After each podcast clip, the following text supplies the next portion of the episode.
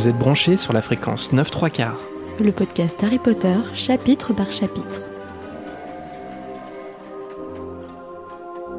Bonjour à tous et bienvenue dans ce nouvel épisode de fréquence 9 3 quarts. Je suis Jérémy. Et je suis Marina.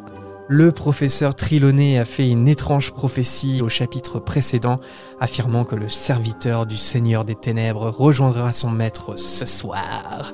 Mais pour le moment, tout ce que l'on sait, ou ce que l'on croit savoir, c'est que le pauvre Bug vient d'être exécuté, tandis que Harry, Ron et Hermione retournent tristement à Poudlard.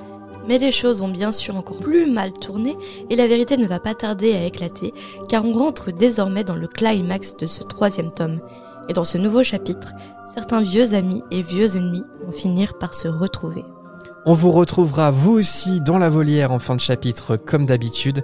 Et pour nous accompagner tout du long, on est heureux de recevoir et d'être accompagné de Jeff, un nouvel auditeur de la fréquence. Salut Jeff, comment ça va? Salut Jérémy, salut Marina. Bah ça va super et vous? Bah, Ça va euh, ça très va, bien. prêt à enregistrer. Nouvelle aventure.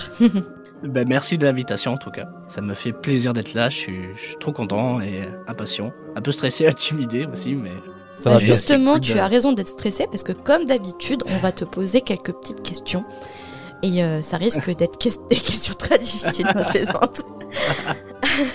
non, on va te poser quelques questions sans piège. Si tu écoutes bien l'émission, tu es au courant de, de ces petites questions avant Oui. qu'on se plonge ensemble dans ce chapitre. Alors faites pivoter vos retourneurs de temps et rejoignez-nous dès maintenant à Poudlard.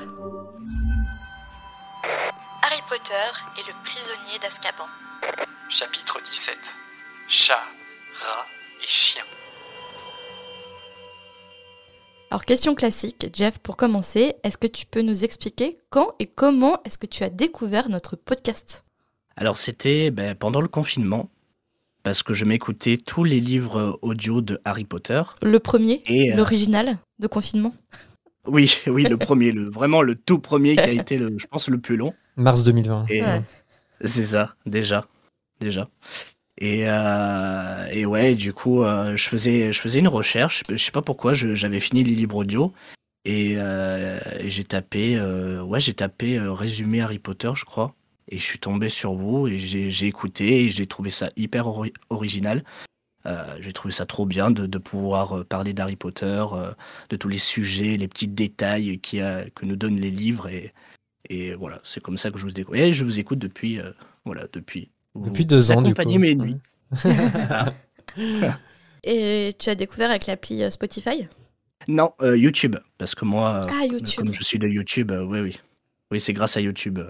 Euh. Ah, donc ça veut dire que le Ouais. référencement YouTube euh, fonctionne à peu près. Ça, ça On n'avait pas de visibilité sur YouTube, mais ok. ouais. Non, non, Ah, ne non, vous ouais. inquiétez pas.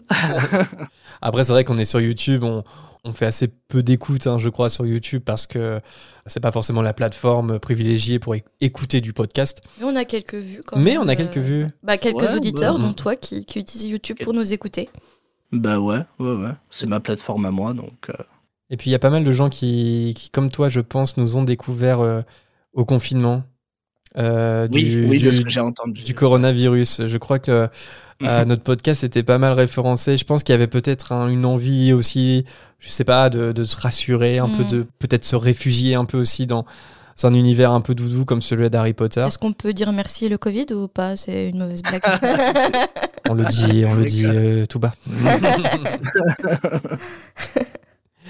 Et Jeff, sinon, euh, est-ce que tu peux nous expliquer cette fois comment tu as découvert Harry Potter, en fait, tout simplement, et la place que ça prend dans ta vie euh, d'aujourd'hui?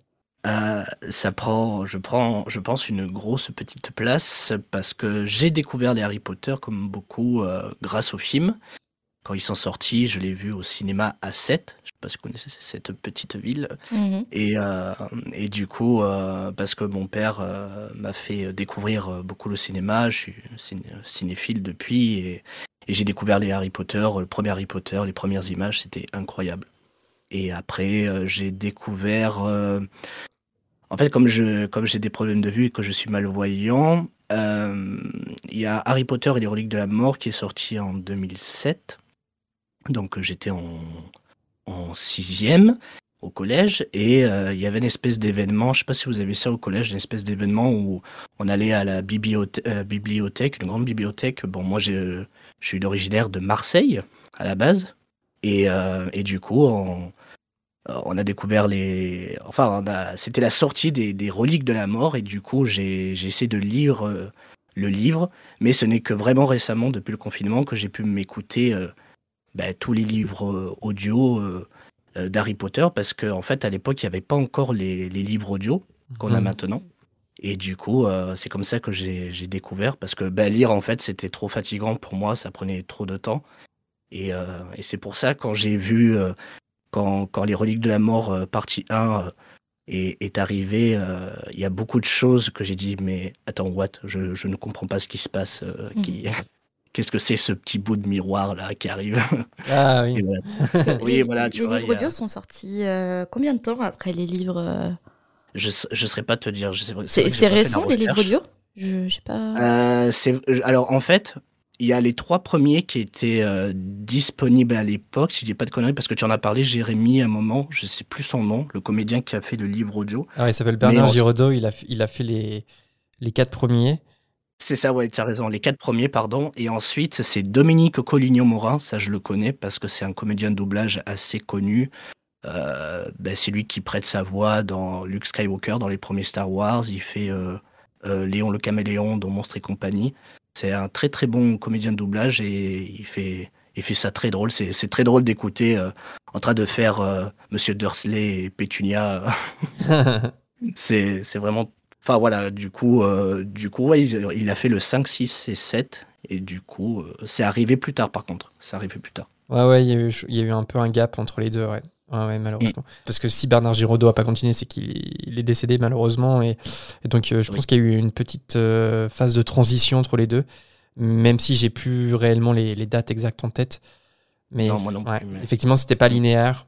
Et c'est dommage d'ailleurs parce que on, en parlait euh, sur le Discord récemment, puisqu'il y a ce projet où chaque semaine, chaque mercredi soir, on relit un chapitre, enfin quelqu'un, un volontaire relit le chapitre à voix haute et puis euh, on en discute après euh, ensemble dans un salon vocal. Et mhm. on avait évoqué euh, récemment ce fait-là que c'est un petit peu dommage. Est-ce que ça ne revaudrait pas le coup qu'il y ait une réédition française des livres audio Harry Potter avec un seul narrateur mhm. et aussi avec, comment dire, en linéarisant l'univers en fait. C'est-à-dire que à l'époque de Bernard Giraudot, les noms n'étaient pas forcément officiels. Enfin, des fois, il a des prononciations un peu hasardeuses. Euh, il le prononce à la québécoise, par exemple Dragon Malfoy, Hermione Granger, professeur Kirel. Après, je trouve que ça donne un peu son charme. Oui, ça, ça a du charme. Son charme. Ça, ça a le charme euh, pré-film. Ouais. ouais, ouais. Mais, euh, mais une fois que les films sont arrivés, ils ont un peu uniformisé, par exemple, la prononciation des, des, personnages et des noms propres. Et ça pourrait mm. être une des raisons aussi de rééditer le livre, audio. Ouais, ça, ça, pourrait être, ça pourrait être faisable, mais moi je trouve que c'est pas dérangeant forcément, moi qui me suis tout, tout écouté, parce que c'est vrai qu'ils sont amusés à peu près à, interpréter les personnages de la même manière. Et ça, j'ai trouvé ça drôle parce que je me suis dit, est-ce qu'ils ont écouté ce qui, a, ce qui a été fait avant et tout euh, comment, comment ils interprètent à chaque fois, euh, comment ils ont cette idée du personnage, tu vois, pour, euh, pour faire le, le livre audio, le, le, lire et l'interpréter, parce que c'est l'interprétation avant avant tout, raconter une histoire, c'est vraiment un art particulier. Et puis, donc, c'est vrai que moi, moi, ça m'a pas dérangé après. Mais après, je comprends ce que tu dis par rapport aux, petits accents et tout. Et, les mots, prononciation, certains, c'est vrai que des personnages. mais ça, ça pourrait se faire. Pourquoi pas Pourquoi pas dans, dans, ta présentation, tu as glissé que tu, tu étais doubleur, c'est ça? Comédien, euh, comédien doubleur? Comédien. Comédien doubleur. Alors, alors pas dire doubleur. Pardon. Non, non, mais je t'explique pourquoi. Je vais expliquer aux auditeurs parce qu'en fait, doubleur, c'est le directeur du studio de doublage. D'accord, C'est pour ça qu'en fait, les comédiens disent non, nous, on n'est pas doubleur. Mais après, ils s'en foutent parce que ça a tellement pris une importance maintenant euh, sur, sur le net que du coup, ils font plus attention. Mais, euh, mais ouais, c'est vrai que nous, on est, on est comédien à la base. Et, euh, et, du coup, euh, oui, comédien. Je suis comédien euh, de base et comédien et chanteur et actuellement étudiant dans une école de comédie musicale. Et, euh, et voilà, ouais, je fais des, des- du doublage. Et du coup, en plus de ça, comme c'est pas suffisant, tu as lancé ta chaîne YouTube. voilà, oui. Parce que tu t'ennuyais un peu quand même entre tout ça. C'est ça, je, je, je m'amusais à faire euh, les, les voix euh, euh, Harry Potter, les, tous les, les personnages, et du coup, je me suis dit, tiens, je vais, je vais créer une chaîne où je fais ça, je fais des reprises. Mais à l'époque, je, je, enfin, je connaissais pas vraiment l'univers du doublage et tout, comme je le connais maintenant, et, et je savais pas trop ce que je faisais, en fait. C'est c'est- c'est vrai que c'était un peu bizarre. Mais, euh, mais voilà, et, et aujourd'hui, on, on essaie de, de proposer de, de belles choses avec de la qualité. Et comment s'appelle euh, ta chaîne YouTube Si les auditeurs veulent te retrouver? Alors, euh, elle s'appelle Jeff-On. Voilà. Ok.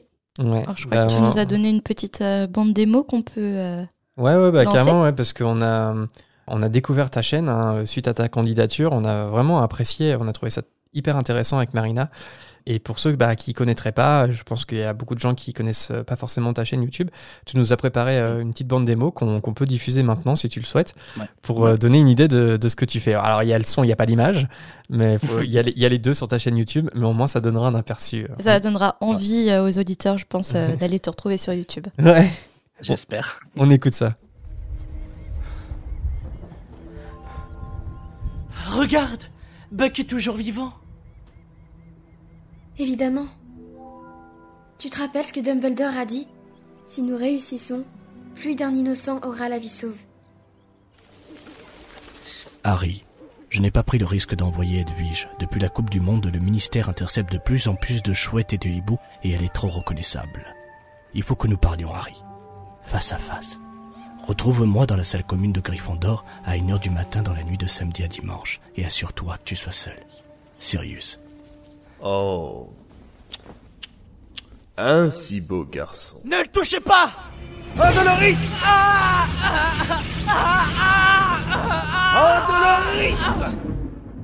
Bravo, Harry. Tes parents seraient fiers de toi.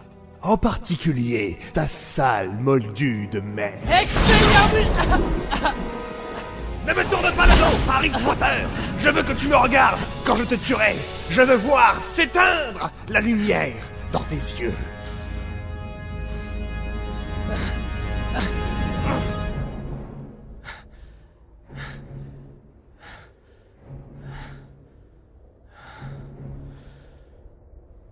Comme vous voulez.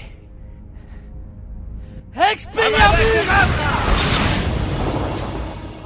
Donc voilà pour cette euh, bande démo qui donne envie quand même Mhm. hein, euh, de regarder euh, un peu plus en détail sur ta chaîne euh, C'est impressionnant. YouTube. Ouais, donc tu, en fait, tu, le, le principe c'est que tu redoubles, euh, si on peut dire, euh, certaines scènes Harry Potter, c'est bien ça?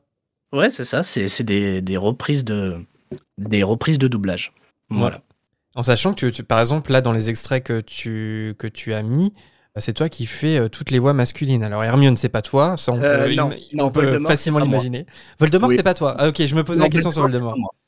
Non, non, Voldemort, c'est pas moi, c'est c'est un ami, parce que du coup, c'est ça qui est génial, c'est qu'une fois que quand tu as une chaîne à toi, tu te rends compte qu'il y a d'autres personnes qui font comme toi, et tu leur dis, ah, viens, euh, on fait cette scène, on, on fait une collab ensemble et tout, et, du coup, euh, on, fait ensemble du doublage, des reprises de, de, doublage de chansons sur, sur euh, des, des, des, films qu'on adore et tout, comme Harry Potter, et, et voilà, et c'est super de, de, partager ça avec d'autres et de, partager en fait cette passion. Voilà. Du coup, je viens de me souvenir que j'avais déjà essayé le doublage. Euh, Ah oui C'était dans un. Bah, Grimoire et Chaudron. Ouais, Grimoire et Chaudon à, à Dijon. Euh, il y avait les comédiens doubleurs euh, des films. Je sais plus qui il y avait exactement. Il y avait, euh, euh, bah, c'était les animaux fantastiques. Hein, Je crois euh, que j'ai fait, j'ai fait l'atelier avec euh, le comédien euh, qui doublait euh, Dean Thomas. Oui, parce qu'il il aime bien animer ce genre de- ouais. d'atelier en et salon. donc, du coup, Ah. on avait euh, l'occasion de, de doubler une scène. Donc, notamment, c'était la scène finale qui clôturait la, la saga quand Harry emmène ses enfants euh, sur, euh, sur Ah oui. le quai. Et Mm. euh, c'est, je pense, c'est super difficile. Euh, La synchro labiale. euh, alors, j'avais tenté de faire les voix. Déjà, faire les voix, c'est compliqué. Et puis, la synchro labiale, mais c'est très, très dur. Sur le moment, quand on est dans la scène, quand on enregistre, on dit Ouais, ça va être pas mal. Et en fait, quand on regarde, on n'est pas du tout synchronisé avec les acteurs.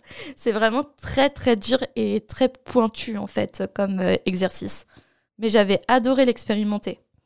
C'est ben, ah, super. Mais, euh, mais du coup, ouais, c'est vrai que ce métier, c'est hyper, hyper difficile et, et c'est enfin, c'est une technique à apprendre. Et c'est vrai que nous, justement, on fait des reprises et ce n'est pas la, la même chose que faire un doublage comme tu l'as fait, justement, avec une bande rythmo qui.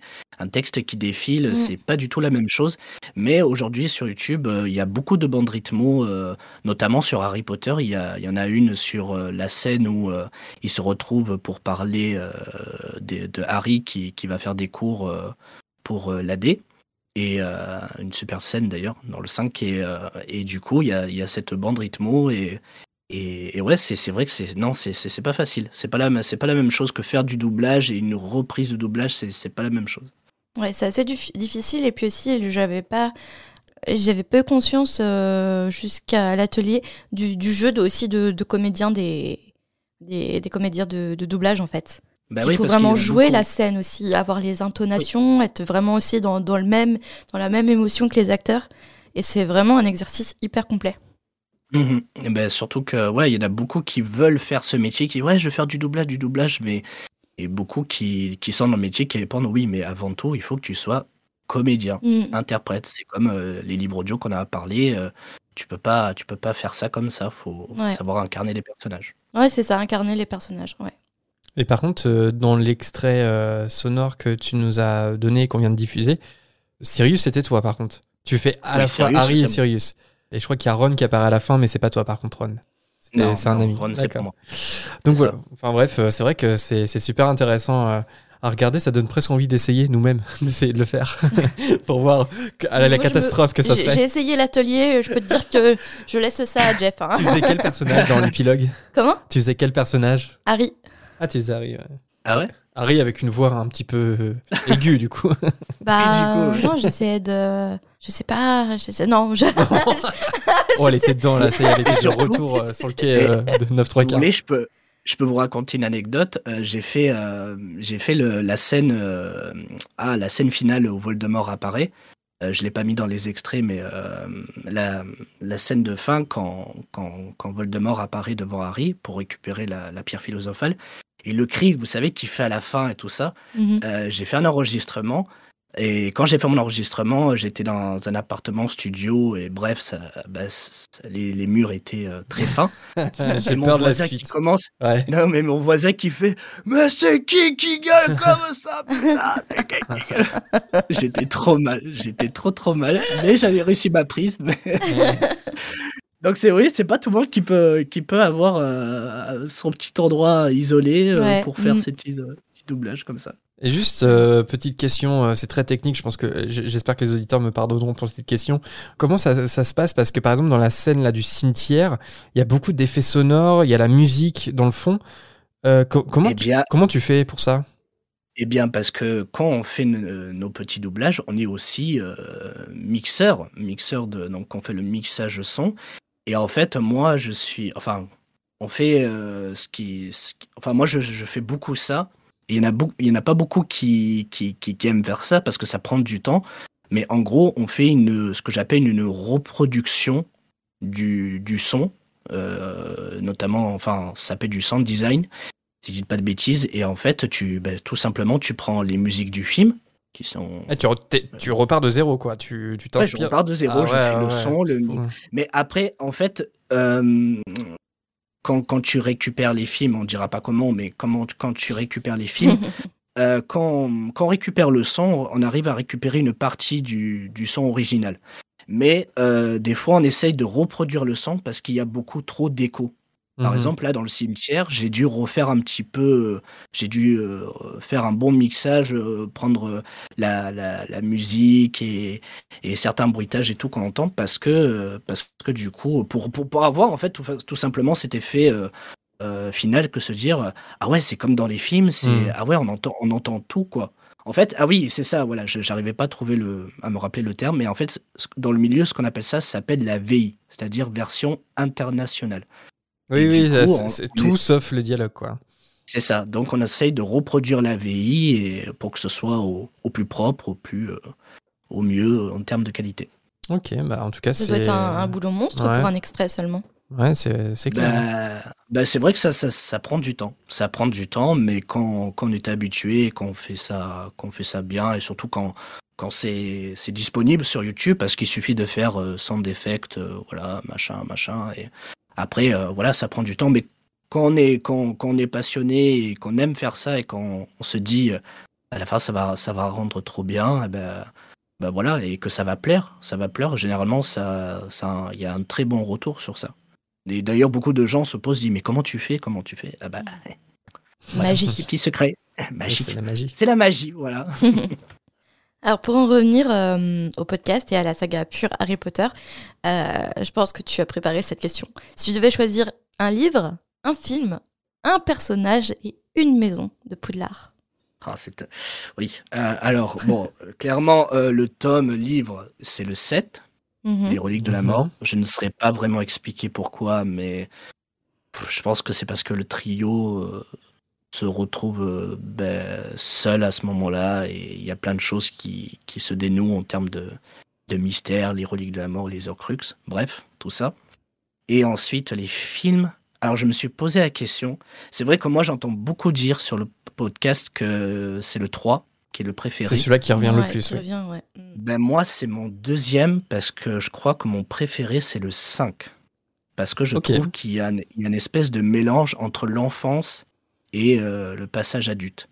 Bien, que, bien que dans le 4, euh, c'est assez sombre hein, ce qui se passe et tout euh, quand même, mais, mais justement, il y a cette espèce de... Ben, on, on est comme à- avec Harry, on a ce, ce- ce petit traumatisme de la mort de Cédric et, et on, on fait face à, à la dureté de, de, ce qui, de ce qui se prépare au sein du, du ministère. Et, et ouais, je trouve qu'il y, qu'il y y a quand même cette ambiance de, de, de, de- des- des premiers films et en même temps de ce que ben, les autres, les, les prochains films vont proposer, euh, dans le 6 notamment et, et le 7. Et, euh, ouais, je, je, je sais pas. Je, je... Mais après, c'est vrai que le 3, le 3 est vraiment, vraiment euh, super et très apprécié. Et Je pense qu'il Ouais, est complet le 3. C'est pour ça qu'il qu'il fait autant consensus. Après, je, je comprends ton choix du 5 parce que moi, c'est un film que j'aime beaucoup aussi. Parce que je pense que c'est une très bonne adaptation. C'est-à-dire que Oui. le livre, il est immense. Le film est assez court, étonnamment. Et pourtant, le film est fluide. Il passe très vite, mais euh, il y a une espèce d'harmonie comme ça où on est, on, on est dans le train du film. Contrairement à La Coupe de Feu où je trouve que le film est complètement euh, monté haché. Euh, on, a- on sent les coupures, euh, on sent les cuts en fait dans, dans le bouquin. Alors que le 5 euh, est étonnamment fluide en fait. Il y a un très beau travail, je trouve, de d'écriture de Mm. scénario. Malheureusement, c'est le seul scénario qui n'a pas été écrit par Steve Close, qui a écrit tous les autres. euh, Le Mais 4, la, la Coupe de Feu. Je pense que c'est le. Enfin, je m'avance peut-être, mais je pense que c'est le film le moins aimé des fans. Qui Oui, ont ce que j'allais dire, livre moi. et film. J'ai l'impression. Ouais, après, il y a une nostalgie de- quand même, j'ai Il y a l'impression. tellement de coupes par rapport au, au livre. Et elles se ressentent, ouais. quand tu n'as pas quand tu n'as pas lu le livre, est-ce que tu peux apprécier du coup le film? Ou est-ce que tu sens qu'il manque des choses, qu'il te manque des explications pour pour tout comprendre Ouais, c'est, c'est, c'est vrai que c'est. Moi, moi, je sais qu'à l'époque, enfin, j'avais pas lu les livres et, et, et le 4, mais je le trouvais. Peut-être que je l'avais pas. Enfin, je sais pas, c'est, trop bizarre de, de- d'essayer de se rappeler les sensations qu'on avait à l'époque, mais Mhm. je sais que moi, pendant un moment, ça n'a pas été mon préféré. Je, Mhm. je me disais, c'est le pire. C'est le pire parce que. Je sais pas, il y avait un côté vraiment sombre et tout. C'était, c'était vraiment pas la même, la, la même ambiance. Ils avaient les cheveux longs et tout. Qu'est-ce que c'est après, ces Ah, le style Je, de, je sais ouais. que c'est un film que pas mal de gens aiment, enfin des gens aiment aussi particulièrement parce que c'est le peut-être le plus britannique en fait et le plus teenager, tu vois. Euh, donc Ah. euh, il y, a- il y a une espèce de nostalgie pour le 4 euh, aussi, mais ouais. Mais c'est vrai qu'après, avec du recul, euh, ça va. C'est pas, franchement, c'est pas, c'est pas le pire. Et même aujourd'hui, je serais pas, je ne saurais pas dire euh, quel est mon Harry Potter que je déteste le plus? Mais, mais c'est vrai que je pense qu'il serait en bas de la liste si je devais vraiment, vraiment faire une, une liste. Mhm. Mais, Mais, même euh, au niveau revenir livre. Le, le livre, c'est un sacré pavé. Et en fait, on passait du 3 qui est quand même assez light. Enfin, les, les trois premiers étaient assez Ah oui. light. Et je me souviens quand j'ai Ouais. vu le quatrième, moi j'étais super contente. Je me suis dit cool. Mais après ma première euh, lecture, j'étais là, je fais, il est long quand même. Et je Ah, moi, ça m'a jamais fait ça, moi. Ah moi, ouais, c'était le- jamais la- assez long. Ah ouais, la coupe de feu. Ah ouais. Et même non. là, maintenant, dans mes relectures, je fais bon, allez, le 4, euh, Bah, c'est moi, jamais dans mon top en fait. De... J'ai ce truc-là, surtout lors du Phoenix, parce que c'est le plus long. Tu te dis, ouais, je m'embarque quand même dans un truc de plus de 1000 pages, là. Bon, relecture, c'est parti. Eh ben, je Ouais. l'adore. Et ça passe à une vitesse folle. Ouais, mais Ouais, le quatrième, euh, Ah, le quatrième plus que en ouais. fait, le quatrième, c'est euh, toutes ces histoires de d'épreuves en fait. Ça, je trouve ça un peu. Oui, un la peu long. compétition. La compétition. Ben, ouais. Compète. Ouais, mais, mais même moi qui me suis réécouté les livres audio, ben là récemment je me suis réécouté le 4. euh, euh, je sais pas, je- je- enfin ça me fait bizarre parce que la- tout ce qui est compétition, les. euh, ah, comment on appelle ça Les. euh, Les tâches. Oui, voilà, merci. euh, les, les tâches, euh, je les trouve ben, plus enfantins dans les livres, je sais pas pourquoi. Ouais, Euh, que dans le film, c'est beaucoup plus. Beaucoup plus. euh, tu, tu, tu, tu crains beaucoup plus. euh, Mm. euh, alors que dans les tâches, tu te dis. euh, ouais, c'est- il y a côté plus. euh, je sais pas, plus aventurier et tout. Enfin, c'est c'est plus soft. Ah bah, le labyrinthe, clairement, hein, le labyrinthe, c'est un vrai labyrinthe dans le livre avec plein de créatures, plein de dangers euh, à chaque euh, recoin. Alors que dans le film, c'est un truc sombre euh, avec de la brume, du vent et c'est tout quoi. Mais euh, Ouais. voilà. c'est pour ça que je parle d'adaptation. C'est vrai que le- la Coupe de Feu, je le, je, je le trouve inférieur en termes d'adaptation. Après, il a d'autres qualités, mais, Oui. mais voilà. Ouais. Je comprends ton choix du, du 5, euh, Mm. notamment pour ça. Et sinon, si tu devais retenir un personnage, y Ah arriverais-tu? personnage. Ah, ben, pff, Harry, quoi. Harry, parce que Ah. j'ai tellement de. J'ai j'ai tellement de. De, de, j'ai tellement commun de. Voilà, merci. De points, de points communs avec lui. Euh, pendant longtemps, j'ai une petite anecdote sur ça, je sais pas si euh, c'est bien de, de le dire, mais euh, je, devais, je devais faire ma carte de, de bus et euh, la femme, elle voit ma photo, me fait Ah, mais, ah, mais c'est le, c'est, le jeune homme qui fait Harry Potter, euh, c'est. c'est- Ah, quoi? Ma mère a dit Mais non, non, euh, euh, non, non c'est, pas lui, c'est pas lui. J'aimerais bien, j'aimerais bien que ce Ah soit. oui, tu ressembles à ce point-là à Daniel Radcliffe. ouais, elle me disait, euh, mais, non, mais petit, elle me disait, elle disait, elle est la dame, elle était persuadée que je ressemblais, bah, parce que j'étais à lunettes, j'étais petit, bras, lunettes. Moi, j'avais pas les yeux verts, contrairement oui, Daniel Radcliffe, il est de Marseille. voilà, c'est ça, il vient de Marseille. Cet accent Marseille, euh, ça- c'est Jeff. Hein. non, non, non. Mais c'est vrai, et puis, et puis j'ai une cicatrice aussi, mais, mais pas au niveau du front, euh, au niveau, euh, ah, quand- au, au- au- au niveau des sourcils. D'accord. Parce que Ah oui, je- quand même, je- c'est pas, pas très loin. Ouais, c'est pas très loin, on m'a fait des points de suture, mais j'ai j'ai une belle petite cicatrice et euh, et puis euh, et puis ouais, je m'en reconnais pas mal de euh, pas, pas mal euh, au niveau de la personnalité et tout. Et ouais Harry quoi, Harry mais euh, après j'ai j'ai Sirius comme deuxième personnage préféré et Ah bah ça Mais tombe bien Harry, sur ce chapitre. ah oui oui bah oui du coup. Mais moi, j'ai, je, moi aussi, je sais pas si c'est le côté un peu garçon euh, brun, mais souvent quand je disais euh, petit, euh, euh, j'adore Harry Potter, et bah souvent la réaction c'était ah bah en plus tu lui ressembles. Alors que tu Ouais, c'est pas ça. du tout. Ça mais c'est trop ça Mais on m'avait fait la même euh, réflexion on me le fait toujours. On me le, moi, on me le fait toujours. Mais Moi, je me rappelle Ah ouais, les amis de mes parents et tout. euh, C'est ah bah elle adore Harry Potter. Ah bah en plus on dirait Hermione ou on dirait la petite là, là, qui est hyper intelligente là dans les films. Je ressemblais pas du tout à Hermione. Bah, en plus on dirait la tante Marge, c'est fou ça. J'avais Oh, on juste dirait- euh, peut-être le- les mêmes cheveux, mais non, je, je ressemblais pas à Emma Watson. J'aurais aimé. On, te dit euh, tu, re- tu ressembles à, à Dudley Ah, c'est ça, oui. Ah le petit qui a une queue de cochon au début du film le là. euh, ouais Non mais je pense que ça c'était les adultes à l'époque. Oui, euh, oui, oui. Parce que je, je suis désolée, mais j'ai vu tes photos d'enfance, tu ressemblais pas à Harry Potter.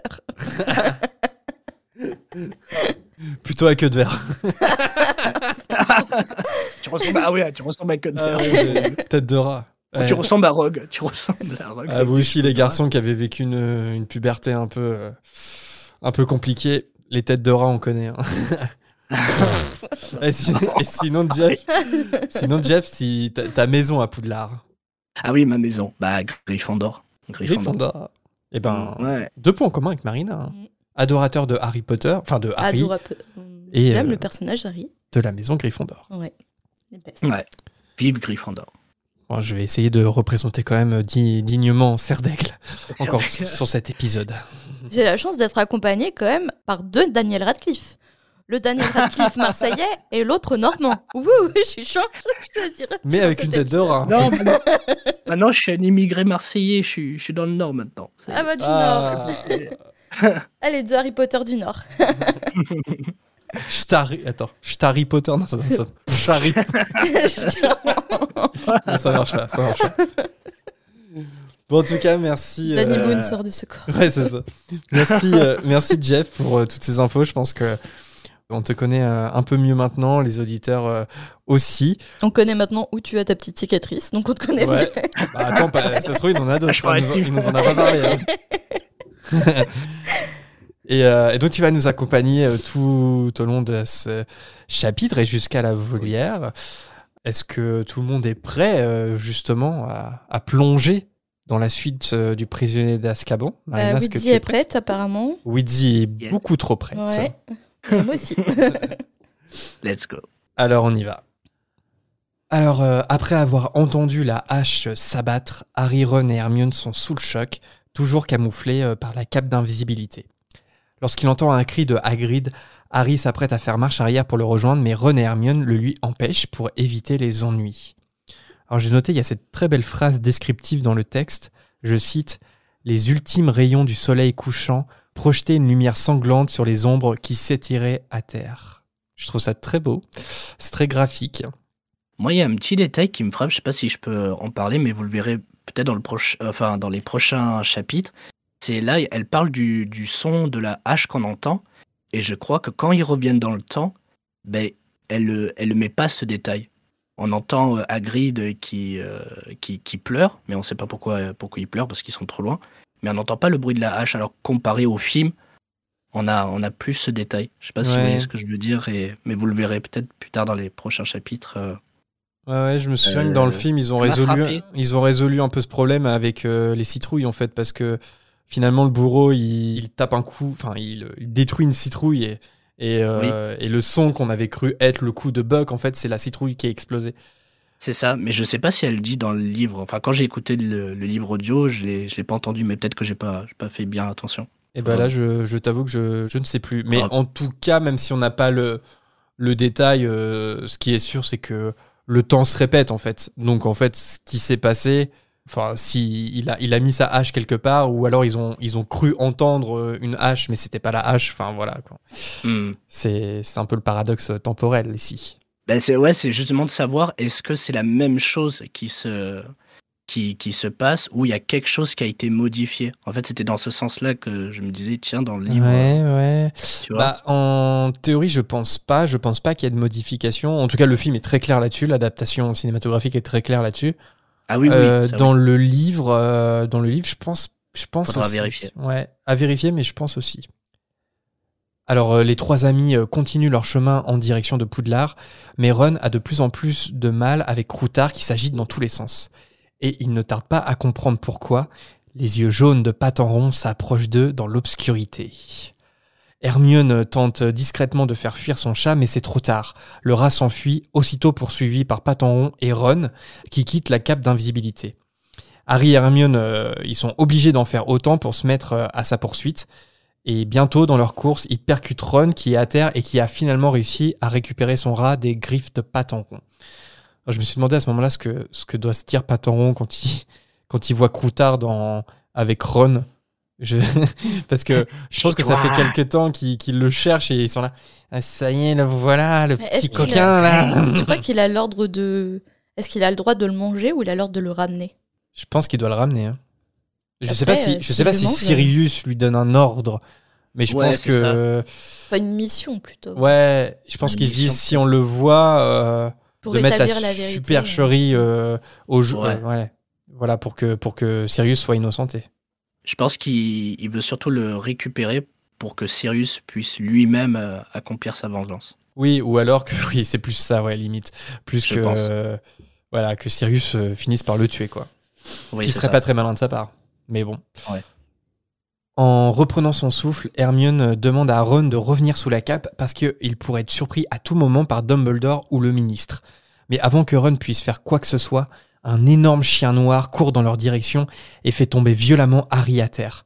Puis il s'attaque ensuite à Ron en enfonçant ses crocs dans un de ses bras avant de l'emporter avec lui malgré les tentatives de Harry pour que la bête lâche prise. Puis soudainement, Harry et Hermione se font violemment percuter par autre chose encore, et ils finissent à terre. Le visage en sang, Harry illumine sa baguette d'un lumos, et il se rend compte que leur course les a conduits au pied du sol cogneur, où Ron disparaît dans les racines, toujours traîné par l'énorme chien noir. Alors Ron, euh, il essaie de se retenir à une racine avec son pied, mais sous la force de la créature, euh, sa jambe craque et Ron disparaît complètement. Un peu, un peu dur là, tu vois. J'ai eu, un- j'ai eu un peu mal pour Ron encore Ouais. en relisant le chapitre. ouais, ça, ça doit faire très très mal. Je crois qu'il y a, il y a le, ça, ça- le, le narrateur dit un craquement euh, sinistre ou quelque chose comme ça. Enfin, une, un truc Ah qui ouais. fait. Laisse rien présager de bon pour la jambe. Ouais, c'est ça. Ouais, du coup, il, fait tirer- il se fait tirer par la jambe, c'est ça? Il f- euh, alors non, je, Oh, il se fait tirer par le bras, mais il essaie de Voilà, se retenir à une racine avec la jambe. Ouais. Alors Ouais, dans le film, je crois que le chien il s'attaque à la jambe directement. Oui, c'est ça. C'est pour ça que. je- Mais euh, ouais, c'était bien le bras. Ouais, ça, ouais, ça mal quand même le bras aussi. Hein. Bah, d'un côté, il est bras. mordu au bras et d'un autre, il a sa, il casse sa jambe euh, en essayant de se retenir. C'est pas un super Non. moment pour Ron, ça, on peut le dire. non, le pauvre. Hermione, elle aussi en sang et en panique, dit à Harry qu'il faut aller chercher de l'aide, mais Harry répond qu'ils n'ont pas le temps et qu'ils doivent eux aussi trouver un moyen de passer par le trou au pied de l'arbre pour secourir Ron. Mais cela semble être euh, une mission impossible jusqu'au moment où Patenron se rapproche délicatement du tronc, tac tac tac tac tac, puis il appuie sur le nœud d'une racine à la base du tronc, ce qui a pour effet d'immobiliser immédiatement le sol cogneur. J'imagine bien la Patenron, euh, bah ouais les losers, c'est comme ça que ça marche, tapis, pouf, c'est bon.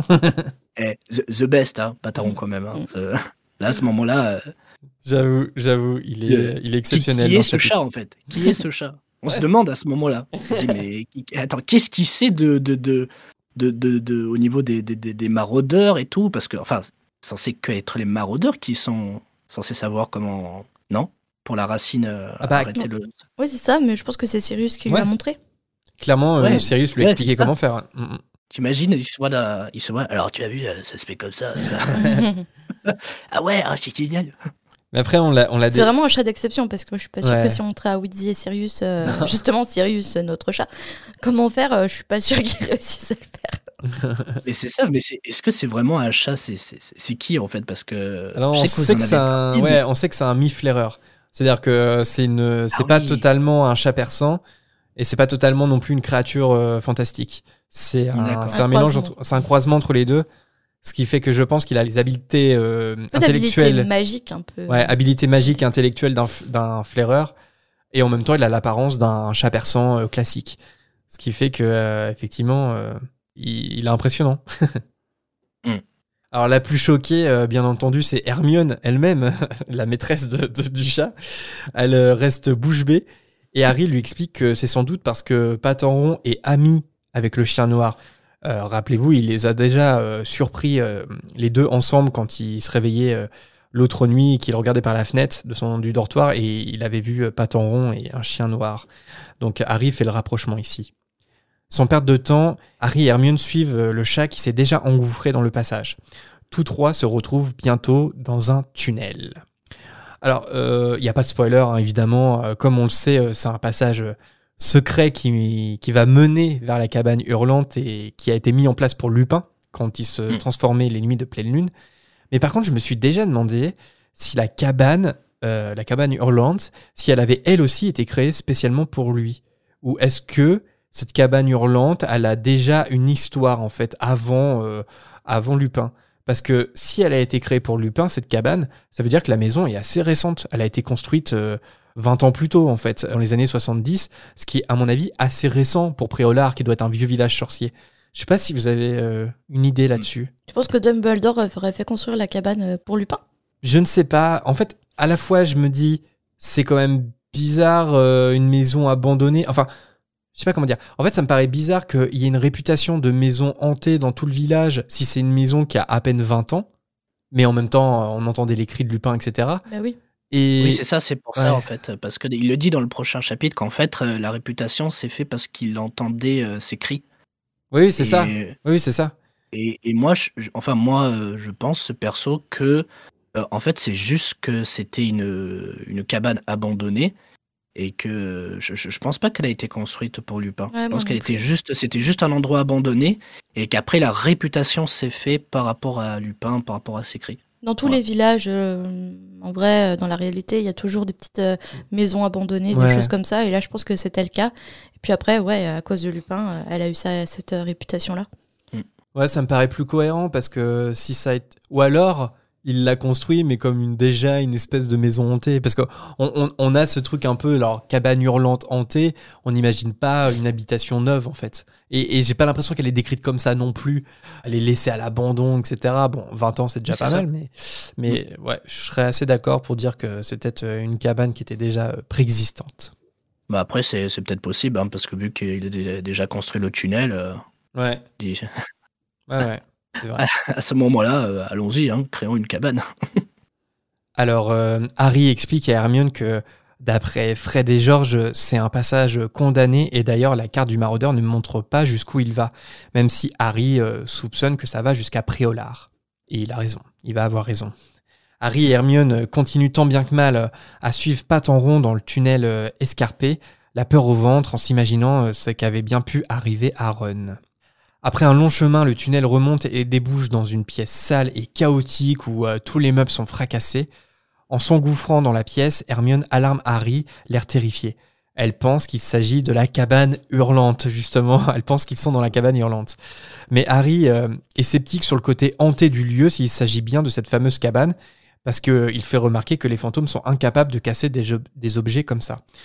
Et là, je me suis dit, bah, c'est un peu bizarre cette euh, réplique de Harry quand même, parce que s'il s'agit de poltergeist, en fait, de poltergeist, pardon, et pas de fantôme, on le voit bien que Peeves, il est capable de casser des trucs à Poudlard. C'est nuisant. Bah ouais. Mm. bah oui.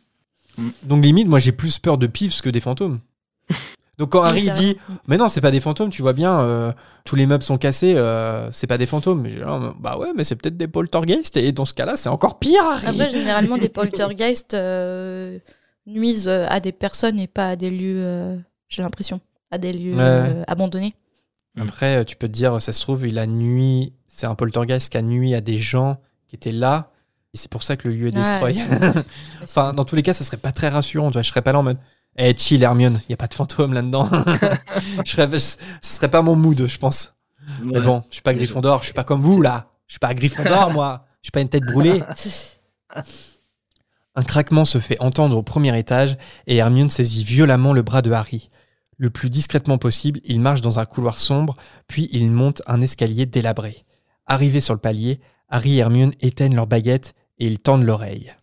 Alors je trouve que euh, là, en relisant le chapitre, euh, dans ces passages-là, ça m'a rappelé le troisième film justement. Et je sais pas vous, mais je trouve que c'est un, un passage qui est super bien fait dans le troisième film, et notamment au niveau du décor de cette cabane hurlante. J'adore ce décor dans le film. Je sais pas si vous êtes d'accord, Oui, si c'est un oui, oui. passage que vous aimez. Carrément. Et même, je, je pensais que tu allais dire qu'il y a ce plan où on voit les pas, parce que je sais pas si on en est là, mais les pas euh, euh, du chien qui petit à petit devient un homme. Il y a ce plan, tu sais, comme ça. Ouais, génial. Et, Mm. et, et- et c'est pas dans le livre. Enfin, là, c'est pas dit dans le livre. Et je, je trouve que c'est un détail encore plus. C'est- enfin, c'est c'est trop bien, quoi. C'est- Oui, dans le livre, ce qui est dit, c'est simplement que quand il monte les escaliers, il, vo- il voit que un corps a été traîné euh, au vu de la poussière, en fait, dans l'escalier. Mais par contre, Mm. ce côté, oui, les, les traces de, de pattes de chien qui se transforment en, en pas euh, humains, euh, ça, c'est une invention des, des films. Puis tout- toujours avec cette caméra d'Alfonso Cuarón qui est en perpétuel mouvement, en fait, euh, qui accompagne le regard du spectateur. Enfin, c'est, c'est vraiment une super réalisation, ce film. Faut dire ce qui est. Et puis, au, niveau du, au niveau du décor aussi, ce que j'avais déjà vu euh, dans des images making-of, euh, on a l'impression dans le film que la, que la cabane, elle est tout le temps en train de tanguer. Je sais pas si vous avez cette impression-là. Oui, Et même au Oui, niveau oui. du son, ils ont travaillé le craquement du bois. Et en fait, ce qu'ils ont fait, c'est que la cabane, le décor, bouge réellement. C'est-à-dire qu'il est, il est posé sur vérin. ouais. Et en fait, euh, la cabane, en fait, euh, bougeait tout le temps. En fait, il y a aller euh, de droite à gauche comme ça, et les acteurs essayaient de trouver leur équilibre. Enfin, il y a cet aspect où un peu, un peu mouvant, un peu vivant aussi. hein. La cabane est comme un personnage. Bref, c'est, vraiment, vraiment très très bien adapté dans le film, je trouve. Ouais. Derrière la porte, ils entendent un gémissement et un ronronnement. Ils se regardent, puis ils décident de se mettre à l'action. Harry donne un grand coup de pied dans la porte entr'ouverte et tous deux lèvent leurs baguettes prêts à attaquer. Alors le ronronnement, c'est bien sûr celui de Patoron qui vit sa meilleure vie allongé Mhm. tranquillement dans un lit à baldaquin, Tel un chat, quoi. tel un chat, ouais. Peu importe ce qu'il arrive, euh, un chat, il est toujours chill. Harry et Hermione, ils sont en full panique et lui, il est là. et à côté se trouve Ron qui tient sa jambe cassée. Harry et Hermione se précipitent sur lui et ils lui demandent où se trouve le chien. Mais Ron, qui peine à parler à cause de la douleur, parvient euh, à leur dire que ce n'est pas un chien, c'est un piège, c'est lui, c'est un animagus. Ron euh, fixe quelque chose dans le dos de Harry et Hermione. Il s'agit d'un homme à l'aspect sale et cadavérique qui se cache dans l'ombre de la porte, euh, porte qu'il referme en claquant. Il a la peau blanche, son visage est comme une tête de mort, et il sourit en dévoilant ses dents jaunes. Ron a raison, c'était un piège. Il s'agit en effet de... Sirius Black, qui n'hésite pas à désarmer Harry et Hermione. Il se doutait bien qu'Harry viendrait en aide à Ron. James aurait fait pareil après tout. L'allusion de Black à son père donne à Harry une envie féroce de violence envers cet homme. Si ses amis n'avaient pas été là, Harry aurait foncé sur Sirius. Sur le ton du défi, Ron s'adresse à Black en lui disant qu'il faudra les tuer tous les deux si jamais il voulait toucher à un cheveu d'Harry. Mais Sirius n'a pas le comportement escompté. À la place euh, de s'énerver, il demande sur un ton assez doux à Ron de s'allonger pour euh, prendre soin de sa jambe. Ron euh, réitère ses paroles, mais Sirius lui répond que ce soir, il n'y aura qu'un seul meurtre. Le fait que Sirius dise il n'y aura qu'un seul meurtre ce soir, c'est un peu le côté un peu cheaté quand même de tous- toute cette seconde partie de chapitre où en fait on, on- on- dit les choses sans les dire pour que le suspense continue parce qu'il pourrait très Mais bien oui. le dire tout de suite et il pourrait très bien faire la révélation. C'est ça. Mais euh, c'est assez, assez marrant quand même. c'est vrai qu'on on peine à dire, mais Sirius, qu'est-ce que tu fais là? Dis-lui, dis-lui. Tu sais, Et il lui, pourrait très bien dire c'était pas moi le gardien du secret, c'est Petit Gros, c'est Croutard, voilà. Et puis en plus, il a, il a vécu tout seul durant C'est 12 ça, voilà, ans dans une Ouais. prison euh, qui l'a rendu à moitié fou. Et là, il fait des suspens, il tease en fait le moment alors qu'il a attendu C'est ça. 12 fucking années quoi. Il a le sens non. du spectacle. Voilà, c'est ça. Il faut mettre en scène la vengeance. Harry répond que pourtant, il y a bien des années, il n'a pas eu d'état d'âme à tuer des dizaines de moldus. Alors, moi je dis ça chin, mais Harry, faut le visualiser dans ce moment-là où c'est Harry qui hurle, je pense. Harry hurle dans, cette scène-là. Ses amis euh, tentent de le calmer sans succès, mais pour Harry, après tout, cet homme avait tué ses parents. À ce, moment-là, Harry oublie qu'il qu'il n'est qu'un ado en face de Sirius Black. Il se jette alors sur lui pour lui donner le plus de coups possible. Il veut lui faire mal. Sirius réussit alors à gripper avec sa main libre la gorge d'Harry. Il avait attendu si longtemps pour ça. Même là, même Ouais, là, le, le, narrateur, narrateur le narrateur se joue de la il y a la situation scène, il y a donc euh, Ouais. Black qui a la main sur les baguettes, il a la main libre sur le- la gorge d'Harry. Et, et même le narrateur se joue de nous, en fait, quand on n'a pas encore découvert la vérité. Non, non, pas maintenant, Mm. pas comme ça. Il a attendu si longtemps pour mettre son plan. Et à ce moment-là, est-ce que vous aussi, vous étiez encore persuadé que Sirius Black était innocent, enfin, était coupable? À la première lecture au Ouais. premier visionnage Ouais. du film? Ouais. Euh, Jeff, tu te souviens? Ouais, je, je, je, pense, je pense. Mais, Ça a bien euh, fonctionné tout le. Ouais, je, je, je, je pense.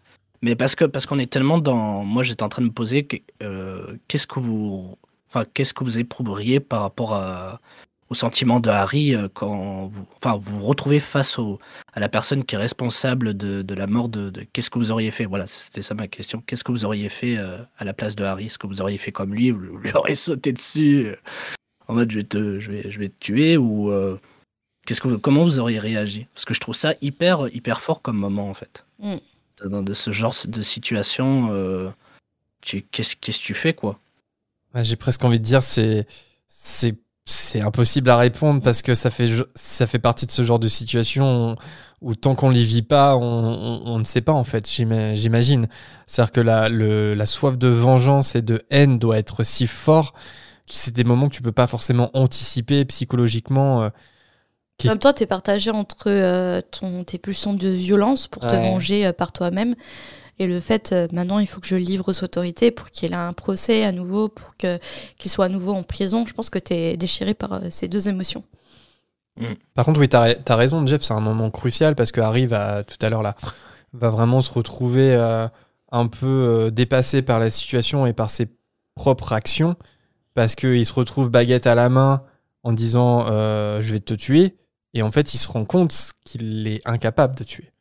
Et Bah oui, euh, mais Que c'est pas si facile. il, il va il va se Et- rendre compte ça de lui-même. Et ça, c'est la force de Harry, je trouve. C'est c'est justement, enfin, peut-être que nous dit euh, JK à travers ça, c'est que des fois, on a ce, ce, ce genre d'envie, mais que au final, on est fidèle à ce qu'on est, à notre nature, parce que ben, on n'est pas comme ça, on n'est pas, on n'est pas pire que la personne euh, au- auquel on, on a eu le plus, quoi.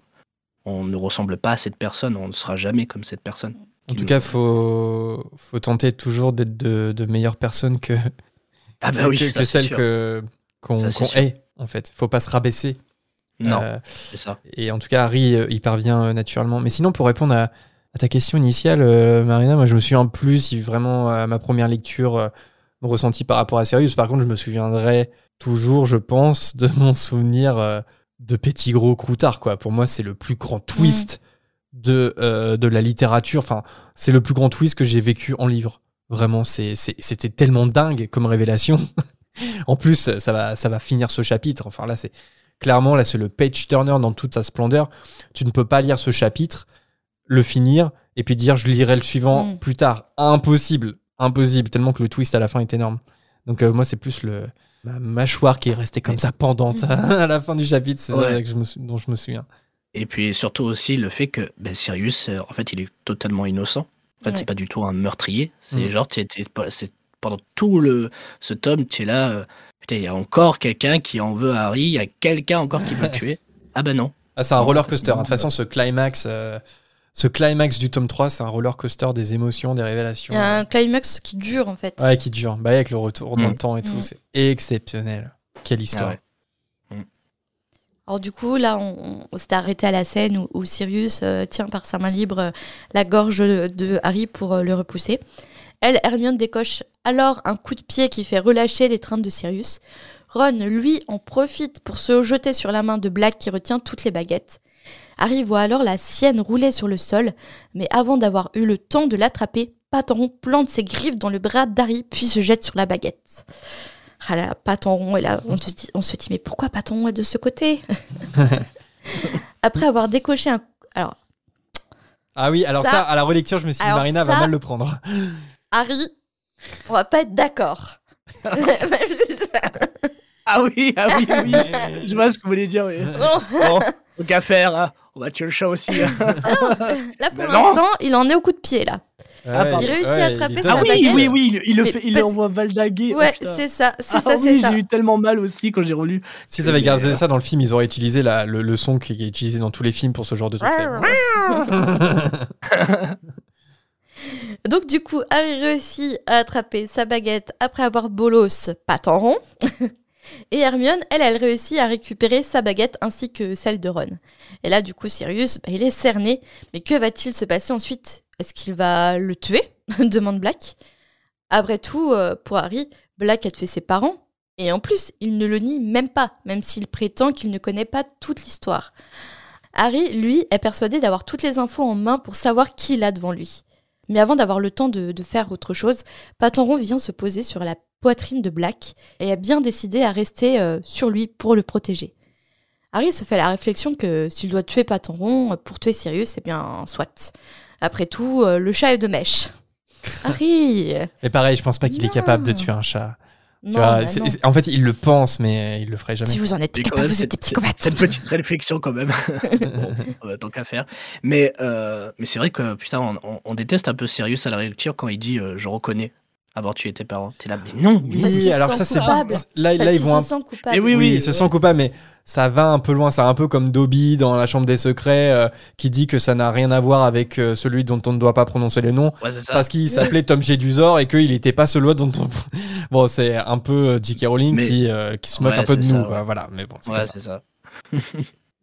Mais la décision de, de tuer Black et Patenron en même temps n'est pas si facile, puisque de longues minutes se passent sans qu'Harry esquisse le moindre sort. Puis d'un coup, des pas précipités se font entendre. Hermione hurle pour indiquer leur présence et celle de Black. La porte s'ouvre alors à la volée dans une pluie d'étincelles sur le professeur Lupin. Lupin découvre alors la scène qui se déroule devant lui d'un teint livide.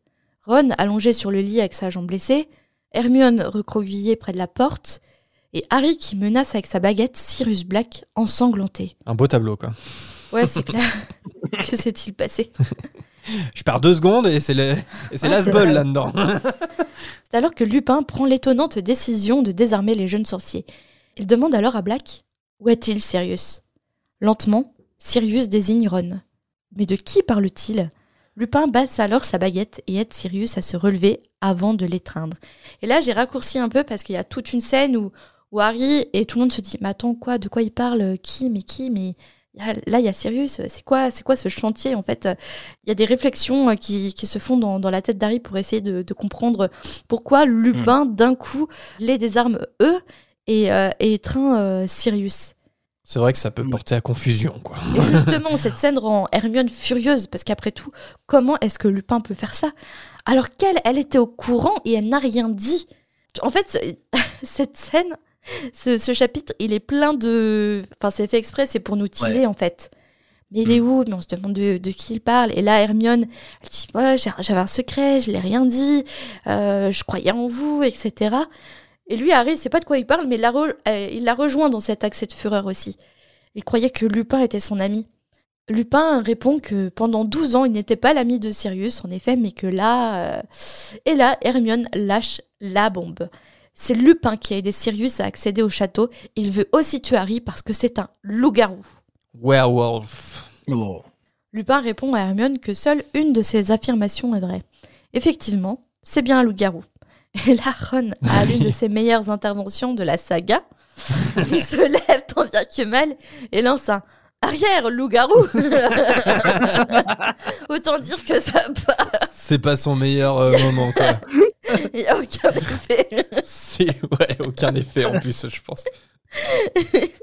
Ça aurait été drôle dans le film. Hermione raconte à Lupin qu'elle est au courant depuis le cours de Rogue sur les loups-garous. Et en effet, c'était bien le but de Rogue hein, en donnant ce cours, c'est que quelqu'un euh, fasse euh, Ah, mais en fait, euh, Lupin, c'est un loup-garou. Ouais, c'est Bruce Rugg. Hein. Ouais. Et. Hermione se sent coupable parce qu'elle se dit que en fait, rien de tout ça ne, ne se serait passé si elle avait dit euh, à, à tout le monde euh, ce qu'elle savait sur euh, Lupin. Lupin lui apprend que les professeurs sont au courant, que Dumbledore l'a recruté en connaissance de cause. Harry l'accuse alors d'avoir aidé Sirius à accéder au château. Lupin décide alors de distribuer les baguettes à leurs propriétaires. Ainsi, ils étaient armés et peut-être plus prompts à l'écouter. Ah, merci Lupin. Ah ouais. On va enfin tout savoir. Harry se demande alors comment il a-t-il pu savoir que Sirius était ici s'il ne l'a pas aidé depuis le début. Harry apprend que Lupin s'est aidé de la carte du maraudeur, dont il est lui-même un des co-auteurs, puisque c'est Lunar. Alors là, on l'a souvent dit, mais c'est là où on quitte euh, les informations qui sont données par le film, parce que Lupin dans le film ne dit jamais ça. Oui.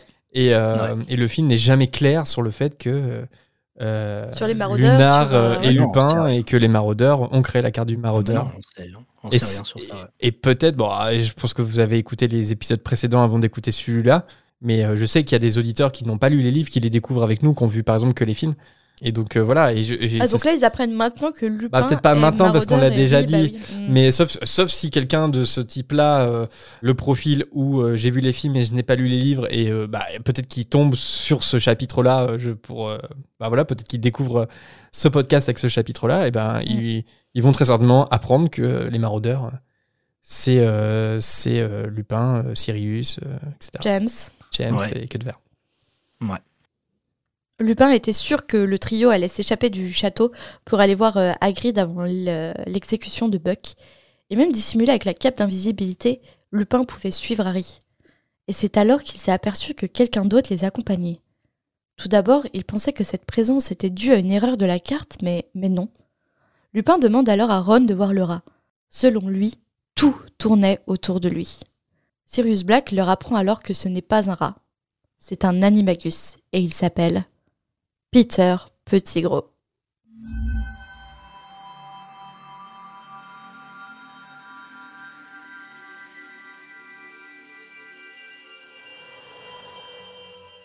Eh ben, merci Marina pour euh, ce chapitre rocambolesque. Merci Jérémy.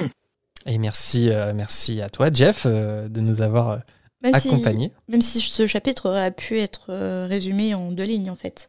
Si Sirius avait été clair depuis le départ. Oui, oui, oui. Je oui, suis oui, innocent. Ton rat, boum, c'est un animagus. Peter plaît, Petit gros, boum.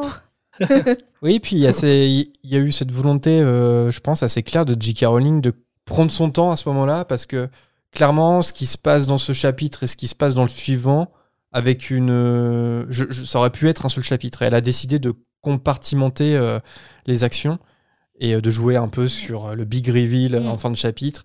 Ce qui fait que c'est un chapitre assez court par rapport à d'autres, par exemple, en termes de Ouais, quantité. Mais, même, euh, mais même là encore, euh, on sait que si on découvre petit à petit le, le livre, c'était la première fois. Ok, donc ce n'est pas un rat, c'est un animagus. Ok, mais qu'est-ce que ça change au fait que tu sois innocent ou qu'est-ce que ça apporte Eh ben, à Harry il faut attendre le prochain Ah oui, chapitre. C'est ça Oui, c'est ça. Non mais C'est pour ça que je disais tout à l'heure. Ouais. À ce moment-là, tu, tu lis Bah oui. le livre pour la première oui. fois ou tu l'écoutes pour la première fois, tu ne peux pas apposer le livre. Et pourquoi un Impossible. homme, euh, un homme se, se cache en rat durant des années? Enfin, qu'est-ce qui se passe euh, hmm? Franchement, avec le twist Quirrell, serviteur de Voldemort dans le premier film, parce que j'ai découvert Harry Potter par les films, euh, bah, Quirrell c'est mon plus, c'est mon meilleur twist et- de cinéma. Et je crois que je crois que Croutard c'est mon meilleur twist de littérature quoi. Moi, je, je, je, enfin, je sais pas par rapport au film, je, je réfléchis, je réfléchis en même temps que tu dis, et je trouve que Rogue, euh, c'est, c'est un gros twist aussi quand même. hein. Oui oui le fait oui. qu'il ouais, ait été ouais. agent double. euh, Non, je sais pas parce que le fait que, enfin, comme j'avais pas encore vu tout, enfin, lu tout le tout le livre, et le fait que tu, ah, de- quand on le voit au début du 6, tu te dis, ah bah ouais, mais finalement, ouais, ouais, Rogue, euh, ouais, côté du mal. Et après, t'as, t'as, t'as ce rebondissement à la fin, tu te dis, ah ouais, quand même, ah oui, oui, oui, Mm. Euh, waouh, c'est, c'est, c'est quand même Mm. un, ouais. Moi, je m'y, je m'y attendais, je m'y attendais pas. Ah mais pour, pour beaucoup de monde aussi. hein. Mon rapport euh, personnellement il est peut-être un peu différent parce que j'étais à fond, vraiment à fond dans Harry Potter à, à la sortie du 5, 6, 7 en livre, c'était euh, c'était la folie. Et j'ai passé mon temps entre la sortie du 6, sixième tome et, et le dernier à parler et à théoriser sur Harry Potter. Et quand même, Ah oui. la théorie principale, c'était que Rogue était un agent double. C'était Mm. quelque chose dont on parlait tout le temps. Ouais. Et euh, Ouais. on ne- on on n'en était pas 100% certain. Mais du coup, quand c'est arrivé, c'était une confirmation de tous nos doutes. Que le schéma dans l'école des sorciers, avec euh, bah, parce qu'on soupçonne Rogue et en fait il protège la pierre philosophale, ce Oui, n'est qu'une métaphore de tout ce qui se passe sur toute la saga. On, on en était presque sûr et en fait c'est venu confirmer. Donc ça n'a pas été un twist à proprement parler. Par contre, plus Ouais. tard, euh, là, moi je me le suis pris en pleine, en pleine figure. Mais même euh, Folloy, je me dis, ah oui, euh, Croutard, c'est, clair. Mais même Folloy, je ouais, me dis aussi, carrément, euh, carrément. Folloy, moi, je m'y attendais pas. hein. Ouais, carrément. Et nous passons au renommage de chapitre. Faut vraiment qu'on trouve un jingle pour ça. Les auditeurs le demandent. Ouais, après, après, ça nous fait Nous le 10 000 réclame. Si, il y avait déjà les jingles euh, de l'interview. Ouais, alors ça par contre, faut qu'on le fasse. On, euh, Non, renommage de chapitre aussi, je vois bien un truc renommage de chapitre, renommage de chapitre, un truc comme ça avec une petite euh, musique euh, mystérieuse. Ok.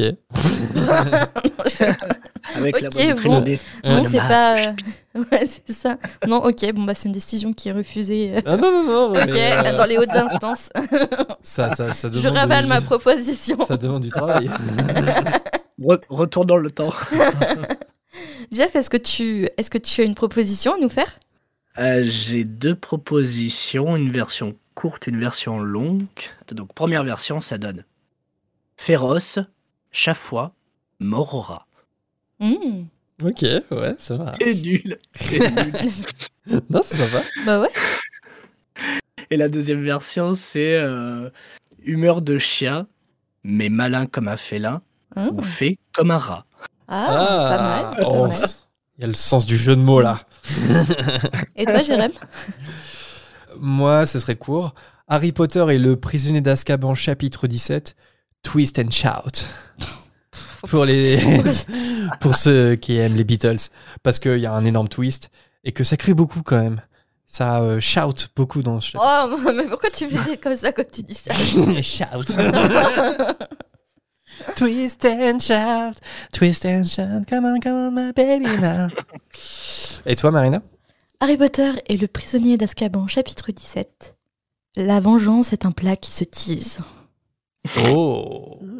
Est-ce que je viens d'inventer Eh ouais, eh ouais, ça s'appelle le talent. Ça s'appelle la pro. Drop mic. Et est-ce que vous avez eu un personnage préféré dans, dans ce... Ou en tout cas, un personnage qui vous a plus marqué dans ce chapitre?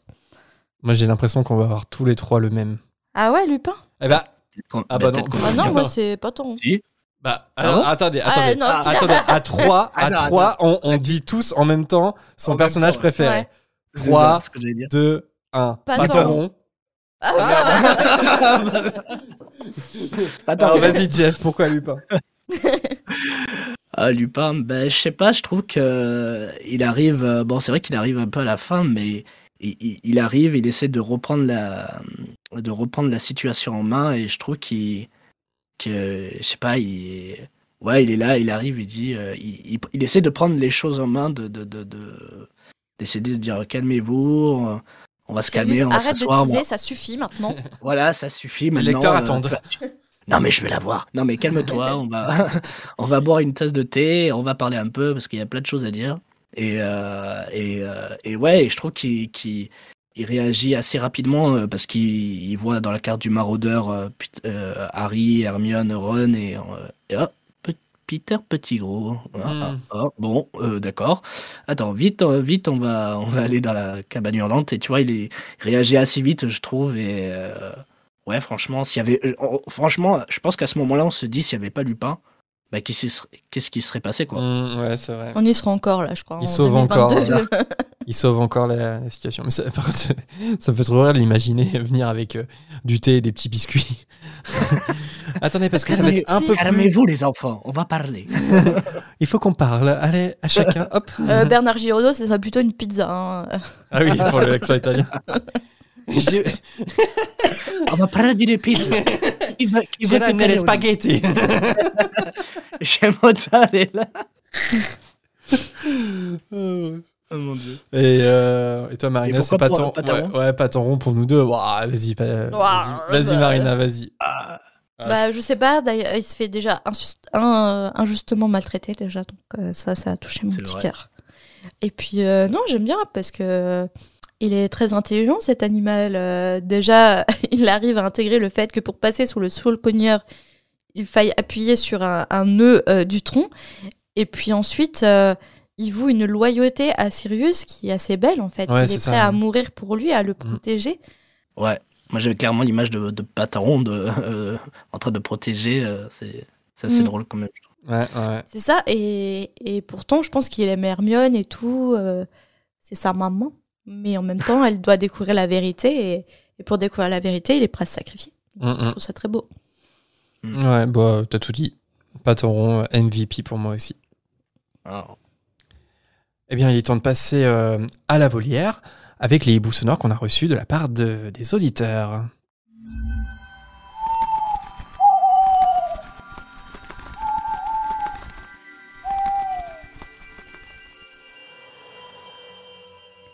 Et nous allons passer au premier hibou qui a été envoyé par Ludivine.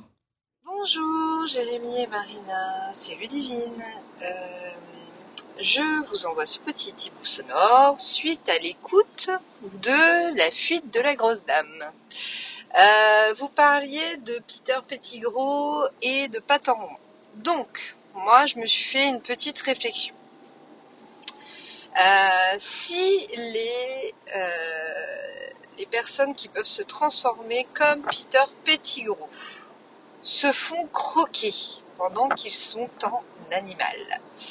Euh, donc, est-ce que, ma question est, est-ce que les animagus, lorsqu'ils meurent, est-ce qu'ils redeviennent humains ou est-ce qu'ils restent animal et euh, meurent dans l'incompréhension? Parce que j'ai pensé aux loups-garous. Les loups-garous, quand ça meurt, ça se retransforme en humain. Pourquoi les animagus, ça meurt, si ça meurt en animal, hein, bien sûr, euh, pourquoi est-ce que ça ne euh, redeviendrait pas un être humain Donc on aurait eu la preuve que Peter Pettigrew était croutard s'il était mort sous les pattes de Pataron. Voilà. Donc euh, chez moi il fait super chaud. hein. Je suis à la Réunion, je, bon, je me la pète un peu. Et euh, je vous fais plein de gros bisous, je vous envoie tout le soleil que je peux, je sais que vous êtes en hiver. Voilà, et ben je vous fais des gros bisous, et puis bah à très vite, et puis bah, j'espère que je vous ai bien fait cogiter. Bye bye Merci Ludivine pour ton hibou. Et oui, je te confirme, tu te la pètes un peu. Non, je plaisante. Merci pour la photo du coucher de soleil, en tout cas, de, de la Réunion. C'est très sympathique. On prend tout, toute la chaleur que tu peux nous apporter et tout le soleil. Mm. Tu as du soleil Pardon. Je du C'est- soleil. Ouais, moi aussi, j'avais ça. C'est une sémilla, non, c'est ça Non, Non, c'est pas ça je sais pas du tout. Bref. Bah, si un animagus meurt sous sa forme. Moi, alors, j'ai cherché, il n'y a pas de- il y a pas d'information officielle, sauf erreur de ma Mm. part. J'ai une théorie. S'il meurt sans être trop blessé, il redevient humain. Mais par exemple, s'il meurt en étant croqué, il restera euh, dans le dans l'estomac de la personne qui l'a croqué. Tu vois. Ouais, je sais pas. Parce que par exemple, s'il se fait croquer par euh, Patan, Ouais. il se fait croquer, avaler et tout, bah là, euh, du coup, ce qu'il en reste, euh, c'est des restes euh, Oui, c'est vrai que la question animales peut se qui restent, Ah ouais, pas bah- des restes. Parce que t'imagines si c'est des restes humains finalement qui sont dans l'estomac du chat, ça le fait exploser. Enfin, Ah ouais, que je là j'ai la scène. loin, Là j'ai la scène dans, la tête là. tu vois. ah, c'est horrible. Alors dans ce cas-là, je me dis que du coup, le, le peu qui reste reste euh, animal, mais que si jamais il mourait en étant un peu blessé, bah, il se transformerait en, en humain. Mais après, euh, comme euh, dit Ludivine, oui, si, si jamais il avait été tué et puis il avait repris sa forme humaine, certes, on aurait vu qu'il était toujours vivant et qu'il avait camouflé sa mort, mais en fait, ça n'aurait pas prouvé l'innocence de Sirius Black pour autant. Ouais, moi j'étais parti, euh, j'étais parti sur l'idée plus que si tu meurs en animagus, tu redeviens sorcier, parce que finalement ta forme animale c'est une forme, euh, c'est un camouflage. Ta réelle forme c'est le un sorcier humain. Ouais, mais du coup, Mais là avec ta scène là Bah de oui. Patenron qui avale, euh, bah oui, j'ai pas envie que ça soit vrai ça. bah, c'est ça. Ouais. Moi, j'ai pensé à un exemple. Enfin, en fait, c'est lié et pas lié en même temps. C'est-à-dire qu'on a l'exemple de Croupton Junior, on en parlait tout à l'heure, qui métamorphose son père après l'avoir tué en un os unique. Mais c'est uniquement après l'avoir tué. Oui. Donc du coup, euh, donc du coup, ça nous avance pas plus que ça. C'est-à-dire que métamorphoser un corps, euh, un corps, c'est ok dans le monde de la magie, mais par contre, euh, Ouais, je sais pas si c'est ok. bah, Je sais pas si c'est accepté possible, dans les cas. mœurs. Hein. euh, je pense Non, pas. c'est ok. La magie noire. non, voilà. Mais si- euh, Ah, t'as pas enterré ta mère, tu l'as transformée en quoi? Ah, en chien empaillé? Ok. Mais écoute, hein, jette déco comme un autre. Hein. Non mais du coup j'ai changé d'avis du fait de, de ton exemple de, de Bah oui. Patenron qui avale Croutard, j'ai pas envie que euh, un animagus qui meurt sous sa forme animale redevienne euh, sorcier. J'ai pas envie de ça parce qu'il peut y avoir des accidents. Bah oui, c'est ça. Mais euh, moi, je posais une question. com- comment on sait que les loups-garous deviennent humains quand, quand ils meurent? Je sais pas d'où vient cette information. Après ça me semble assez logique quand même parce que le loup-garou pour le coup tu le tu es uniquement loup-garou à la pleine lune. Mais Ouais. même si Ah tu oui, meurs oui, sous ta vrai. forme de loup-garou, je pense qu'au lever du Oui, jour tu vrai. redeviens Je suis- sorcier. Ouais, je suis bête. T'imagines Tu prends la forme d'un poulet quand t'es animacus. Par mégarde. Vas-y, continue. Par Mais- mégarde. mais déjà- Tu te- Mais déjà, ce que, ce que je trouve fou, c'est que les, quand tu as Animagus, euh, tu peux, il, il, a, il peut vivre très longtemps, Ouais. déjà. c'est assez fou quand même. Le, Oui, le oui, rat, il vit 12 ans, euh, 12 ans quand Mais même. parce que c'est pas un vrai rat, en fait, ça reste un sorcier euh, qui se camoufle, euh, enfin qui est camouflé mais ça veut sous dire que la- rat. Ouais, mais c'est ça, mais ça veut dire que la métamorphose, elle n'est pas 100% euh, euh, animale au niveau Non, de sa non, non, non, non, ouais. c'est de la magie. Donc c'est vrai que ça se pose la question est-ce que il, il reste euh, un animal ou, euh, ou, un, ou un être humain? Moi j'aurais voulu penser que tu restes un, un animal quand. Mais c'est vrai que. Ah, J'espère pour l'estomac de Paton Ah ouais. dans un ça. univers parallèle. J'a- J'allais. Et toi, c'est quoi le poulet là Bah euh, non, j'imaginais, mais non, mais ça marche pas. Euh, si tu manges de la viande et tout, il finit en poulet rôti, mais non, et ça serait transformé avant. Non, et Ah en oui. plus, je suis partie hyper loin. euh, Pardon. Oui, parce que ça reste automatique. Enfin, je pense que c'est au moment de la mort. automatique, euh, donc, euh, oui, euh, le coup des chicken wings euh, une semaine plus tard Ouais, à McDo, ça. marche pas. Un Donc gros oui, problème euh, à, à KFC. Ou un lapin. Ah, Donc, tiens, euh, euh, Donc oui, Ludivine, tu nous auras bien fait cogiter, euh, ça c'est sûr. Allez, on passe euh, au prochain hibou sonore qui est signé Yuna. Salut la fréquence, j'espère que vous allez bien.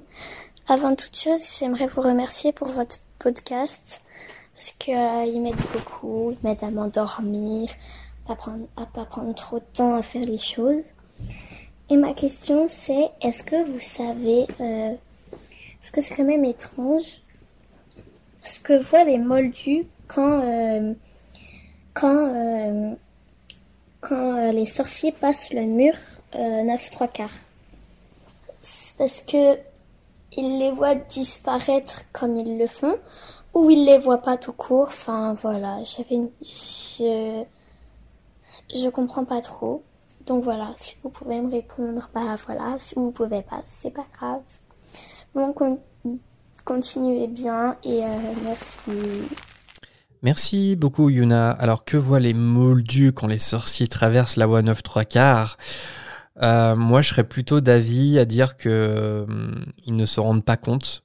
Parce qu'il y a souvent ce, ce credo dans Harry Potter où les moldus ne font pas attention au monde Oui. qui, l'en- qui les entoure. Les sorciers sont là, la magie est autour d'eux, mais bah, ils ne s'en rendent pas compte tout simplement. quoi. Surtout les moldus qui sont à la gare euh, de King's Cross, ils sont dans leur quotidien, ils sont là pour aller au travail, ils font pas gaffe euh, aux gens qui les entourent. Et ça c'est vrai, hein, je sais pas si dans notre vie moldue, je pense que c'est le cas aussi. On n'est pas là toujours à soucier de, de ce qui se passe autour.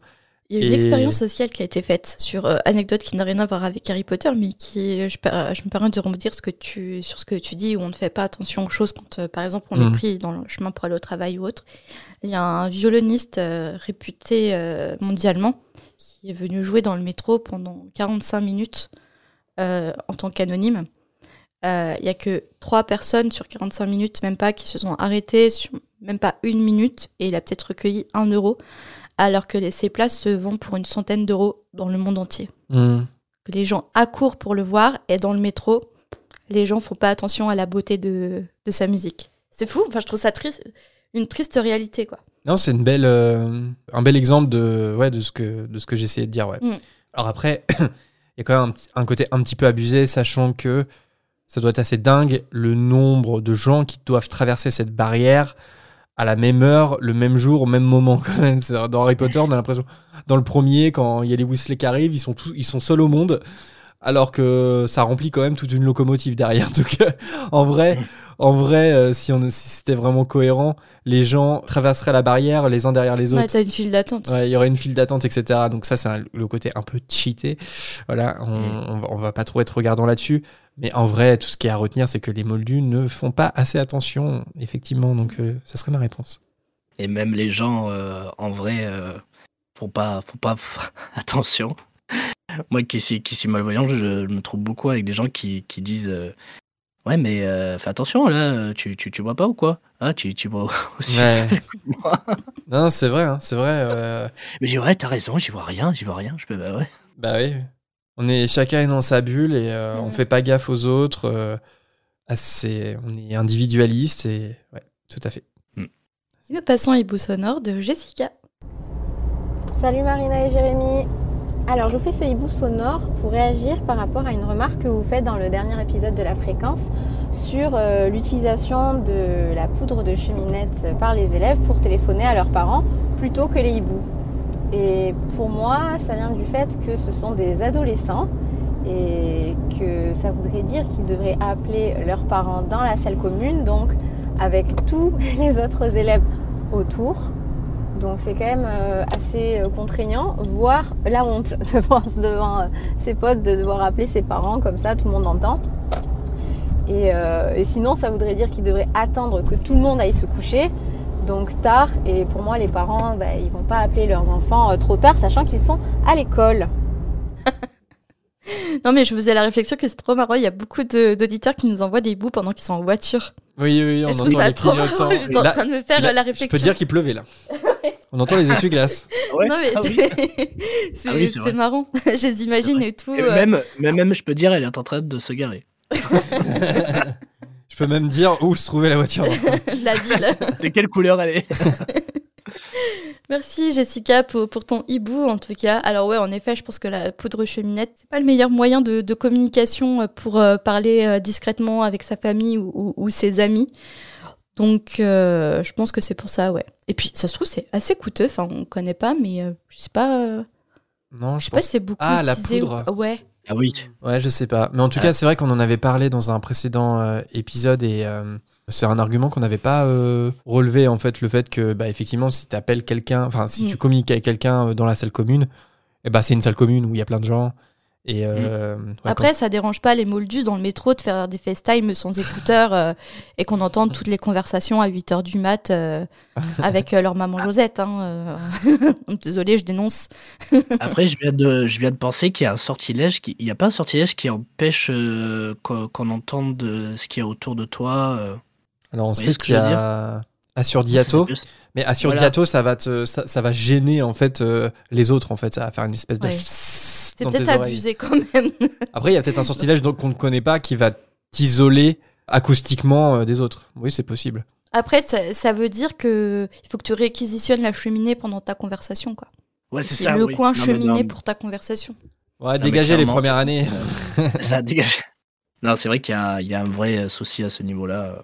Je pense que tu as- Jessica a entièrement raison. Ouais, ouais, ouais, c'est un peu, c'est un peu la teon quoi. euh, genre, il y a maman dans la cheminée quoi. Oh my god, là tu viens de prendre euh, 10 ans. euh, euh, Il y a Mams, il y a Mams dans la cheminée, c'est la teon. Oh my god. Il- Eh, moi, je suis un John. je suis pas un boomer. Oh my god, c'est pas possible. On en, on en rigole, mais on est quand même à rechercher sur euh, Google certains termes qu'on voit sur les réseaux sociaux parce qu'on les comprend pas. hein. de langage. Genre, genre quoi? Pour que je. je, Bah, je par sois exemple, euh, pas. ratio, on comprenait pas. Genre pourquoi les, En fait, les y jeunes pas parlent grand, de ratio il y avait pas partout. grand chose à Non, comprendre. hein. Non, mais parfois c'est pas utilisé de la manière logique. Hmm. Je comprends, je comprends pas. Et c'est quoi du coup ratio? Alors en fait, euh, c'est un. Alors quand les personnes euh, commentent ratio sous une publication, notamment sous un tweet. Attends, je passe pour une vieille. Les jeunes qui nous écoutent, ils vont se foutre de J'ai moi. envie de mettre une petite musique de classique, tu sais, d'explication professorale. Tan, tan, tan, tan, En fait, tan, ça veut dire que le que tu as trop de likes par rapport à ton nombre d'abonnés. C'est Ah, ça Ouais. en- Et donc du coup, ton tweet est nul. Non, en fait, c'est non, c'est c'est pas le nombre de likes, c'est que par exemple un tweet ou je sais pas moi un post Instagram, en fait, t'as assez peu de réactions, t'as assez peu de j'aime, mais Ouais. t'as beaucoup de gens qui commentent. Ah, ça veut dire ton oui. contenu, il fait un peu polémique et en fait, il est ratio quoi. C'est-à-dire que en gros, c'est de la c'est c'est du caca quoi. Ça, c'est t'as fait ça pour te faire pour te faire mousser ou Mais pour alors faire que je parler de vois toi. des, des, ce mot sur des tweets où pourquoi les, les gens font ça? Parce que le tweet, il est. il Parce rien. que, bah, par Je exemple, tu vas avoir, genre, tu vas avoir 20 j'aime et euh, 1500 réponses. Et de là, tu dis, bon, bah, c'est un, c'est un tweet qui est problématique, qui fait polémique, il est ratio, quoi, tu vois. Ah, mais ça m'inquiète un peu parce que j'ai déjà vu des tweets et je me dis, bah. C'est un tweet normal. Peut-être parce que c'était un boomer qui a essayé d'utiliser Ouais. comme nous, quoi. Mais De toute façon, c'est c'est propre à, à- à Twitter, non Ça? C'est pas Ah, un terme peut-être, ouais. Ouais, je pense que c'est surtout Twitter. longtemps, ouais, c'est J'ai cru ouais. que l'expression claquer au sol, vous voyez, est-ce que ça voulait dire que c'est quelque chose de super bien en fait? Mais non, c'est nul. Et moi j'ai dit ah c'est claquer au sol. Et en fait moi je croyais, j'étais persuadée que c'était, ça voulait dire que c'était super bien. Et en fait Non. euh, non, un jour je me suis rendu compte qu'il fallait pas le dire parce qu'en fait euh, c'est c'est c'est quand tu non, n'aimes pas quelque chose, ouais. c'est claquer au sol quoi. Ah, Par contre, c'est trop drôle quand tu penses que, enfin, quand ta signification à toi, c'est l'inverse de la réalité. C'est- ça rend le truc encore plus savoureux, tu vois. C'est ça. Et attendez, mais récemment aussi, pour vous dire à quel point je deviens has-been quand même, mais ça, Jérémy me l'avait même pas dit. J'appelais la Switch la Twitch, hein, pour vous dire à quel point je commence à parler comme une vieille. Oh, je vais jouer à la. Twitch Donc voilà, c'était euh, ma séquence auto-humiliation par rapport à mon âge. je vieillis trop vite. Allez, sur ces belles paroles, on passe au, au prochain message qui nous a été envoyé par Célia. Coucou Jérémy et Marina, Euh, c'est encore Célia, je vous avais déjà laissé un audio il y a quelques temps. Je vous envoie celui-ci pour réagir au podcast de la, de la dernière fois, donc euh, pas celui de ce matin mais celui d'avant, euh, où vous parlez de la carte des maraudeurs, au moment où Harry est, avec Rogue dans, dans son bureau, et que Lupin arrive et que vous dites que que Rogue sait très bien qui est Lupin et que Lupin sait très bien qu'il est au courant. Alors moi, j'avais jamais compris que Rogue savait. Justement, dans ma tête, il n'est jamais, il n'est pas au courant, quoi. Il ne sait pas qui sont euh, les maraudeurs et, euh, et il n'a jamais su. Du coup, j'aimerais bien que vous m'expliquiez comment vous, vous en êtes arrivé à cette conclusion qu'il savait. Voilà. Merci, gros bisous et merci encore à ce que vous faites. Merci Célia. Alors euh, ouais, je suis quand même assez convaincu que Rug connaît les surnoms des maraudeurs parce que ce qui se passe quand même dans ce passage-là, c'est qu'il convoque immédiatement Lupin et il lui demande euh, s'il est possible que Harry ait pu obtenir la carte directement de ceux qui l'ont fabriquée. Donc ça c'est juste après que la carte l'ait insulté. Donc ça sous-entend clairement qu'il fait le rapprochement entre Lunar et Lupin par exemple. Oui. Donc euh, c'est clair qu'il connaît l'identité des maraudeurs, il connaît leur surnom. Après, reste à savoir euh, s'il connaissait ou non l'existence de la carte euh, du maraudeur, ça je ne sais pas. Sans doute qu'il découvre qu'il y avait une carte, mais par contre, euh, Lunar, Cutver, Patmel et Cornedru, il sait très bien à qui ça fait référence. En plus, j'imagine pas euh, être dis- les maraudeurs être discrets. Non, tout le monde les appelle comme ça, bien, je euh, pense. Ah ouais, tu Mm. penses que tout le monde c'était pas contre eux Ah, il s'appelle comme ça euh, devant. Bah, on le voit bien, par exemple, dans le souvenir de Rock quand il se fait humilier. Mm. Ils s'appellent entre eux Ah par oui, euh, mm. leur surnom, Ouais, donc je pense que par la force des choses, ouais. les autres le savent. C'est ça. Les autres élèves, ils disent, Hein, qu'est-ce qu'il dit Lunar, pas de bol. Ouais, bah oui. Donc, euh, je pense que ça sait, ils sont assez populaires. Enfin, en tout cas, euh, James et Sirius. Ouais. Euh, ne serait en fait, même ça serait incohérent que Rogue le sache pas. Il entend bien euh, les maraudeurs euh, parler entre eux comme ça, donc euh, ça serait une incohérence qu'il le sache pas. Et le, le texte prouve qu'il le sait parce que Lunar, tiens, je vais appeler Lupin, quoi. Il va venir s'expliquer, quoi. Donc euh, voilà, c'est un- Mm. c'est ce qui se passe dans le chapitre. Et nous passons au hibou sonore d'Amo. Salut la fréquence, un petit hibou sonore pour déjà vous dire que j'adore ce que vous faites. Je prends beaucoup de plaisir à écouter votre podcast. Et ensuite, j'avais envie de vous proposer un petit jeu. Euh, un jeu euh, qui a une règle simple, c'est de trouver un élément dans l'univers d'Harry Potter qui aurait tout changé euh, s'il s'était pas passé comme J.K. l'a raconté. Euh, pour ma part, euh, je choisis euh, dans le tome 1 le moment où Drago Malfoy tend la main à Harry pour en faire son ami. Qu'est-ce qui se serait passé si Harry avait répondu positivement? On sait qu'il y a plein de choses qui en découlent. Bah, du coup, Drago et Harry deviennent les meilleurs ennemis. Drago devient même mange-mort. Au retour de Voldemort, du coup, il, se range du côté du mal et, du coup pour, pour lutter contre Harry. Euh, Qu'est-ce qui se serait passé si Harry, lui, était devenu l'ami de Drago Malfoy? Euh, Drago aurait- aurait-il euh, du coup cherché à défendre Harry ou comment ça serait passé? Voilà, je pense que c'est un élément qui aurait pu tout changer. Donc, bah, j'aimerais bien avoir votre avis un peu sur vous aussi. Est-ce que vous avez un élément particulier qui fait que ça aurait tout changé dans l'univers d'Harry Potter? Voilà, en tout cas, merci beaucoup. Euh, continuez votre émission, elle est vraiment top. Euh, puis euh, on attend la suite du podcast. Allez, ciao la fréquence. Merci Amo pour ton hibou. Alors moi je me suis posé la question, qu'est-ce qu'il se serait passé si euh, Harry et Ron n'avaient pas été sauvés euh, Hermione euh, du troll dans les toilettes dans le Hmm. tome 1 Ils se seraient pas réconciliés. Je pense qu'Hermione aurait été sauvée par les professeurs, mais du coup il n'y aurait pas eu de réunion au niveau de Elle l'amitié. serait morte. Non. Bah, Ah oui. c'est une possibilité. hein. bon non, les professeurs l'auraient sauvée quand même. Bah, ils, arrivent, ils arrivent un peu tard quand même. Ouais, hein. ouais, ouais, quand même. hein. Alors, soit elle serait morte, soit euh, qu'est-ce qui se serait passé si finalement le trio n'en était pas un, mais un Ouais, duo? ouais. Bah, il serait mort Ah, aussi il serait au mort. moment. C'est Tome ça. 1. Il serait, un- il serait mort. Il aurait bu après. la mauvaise potion. Ouais, voilà. C'est ça. Ah oui, plein de choses. Ouais. c'est ça. Ah, ça, ça. ça change la donne. Euh, L'amitié euh, du trio est, est très importante euh, pour euh, le déroulement euh, entièrement de la saga, comme J.K. l'a imaginé. Et vous? Mhm. Bah, du coup, est-ce qu'on doit partir du début de la saga ou un Non, pas forcément, qui- pas. Ah, parce qu'il y a, il y a- en vrai, il y a plein de choses. Il y a plein de choses, mais euh, je sais pas. euh, pff, comme ça, j'ai un peu réfléchi, mais j'aurais dit euh, si Triloné n'avait pas fait la prophétie à Bah, Dumbledore. Pas d'histoire. pas. Pas d'histoire, Voilà. pas de saga Harry Potter. Pas d'histoire du tout. J.K. Rowling n'est pas millionnaire. Voilà. C'est- Et nous, euh, on, on aurait fait un podcast On euh, sur la poterie. Ah non, on se serait jamais on rencontrés. serait pas rencontrés. On serait pas mariés aujourd'hui. Aïe, aïe, aïe. non. Ouais, c'est- Beaucoup de oui. conséquences. Oui, c'est vrai que c'est le point de départ. ouais. Ou je sais pas, euh, si, on- si un autre, euh, je sais pas si. si... Ah, il y a tellement de choses. Il y a tellement Bah de oui, choses, en fait, mais- c'est ça, c'est Ouais, que. puis on aimerait changer des morts c'est aussi. limité. euh. Ouais, c'est ça, je pensais à Mm. Sirius. Qu'est- Qu'est-ce qui serait passé si Sirius n'était pas n'était n'était pas mort Mm. euh, Après, tu penses à des choses, mais tu dis non, en vrai, ça aurait rien changé. Genre, euh, est-ce que Harry, s'il aurait pris la coupe, euh, la, la coupe euh, qui, qui importe loin, euh, bah, il se retrouverait quand même dans le cimetière. Cédric serait pas mort, mais, mais- voilà. mais ça aurait rien changé. Ça aurait rien changé. Mais euh, ouais, je sais pas si Rogue, si Rogue euh, n'aurait pas été un espion, je pense que ça aurait changé beaucoup de choses aussi. Je sais pas ce que vous en pensez. Mais Après, ça, ça peut faire bugger euh, tout de suite. Quand on change des choses qui sont tellement cruciales dans la saga, tout de suite, en fait, on change ça. la Toi, t'as saga. réussi à t'arrêter sur une chose ou pas? Ouais, moi j'ai un exemple assez précis, mais euh, sur Sirius d'ailleurs, mais qui part d'une frustration de, de lecteur et de Ah. spectateur aussi. C'est le moment où Harry il prend la décision de contacter Sirius avec la cheminée d'ombrage dans le prisonnier- dans le l'ordre du Phénix, pardon, Ah oui. plutôt que d'utiliser le miroir à double sens Mm. que euh, son parent lui a donné à Noël. Ah ouais, ça. Donc en fait, ça aurait évité que Sirius meure.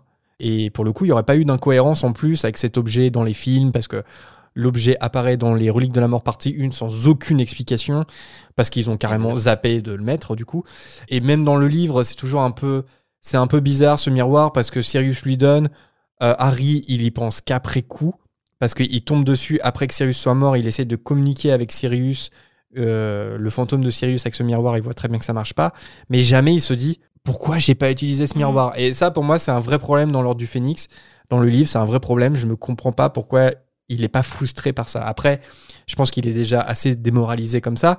Mais quand même, tu vois, c'est quand même un truc où ça part de ma frustration de me dire, mais Harry, tu as ce fucking miroir avec toi.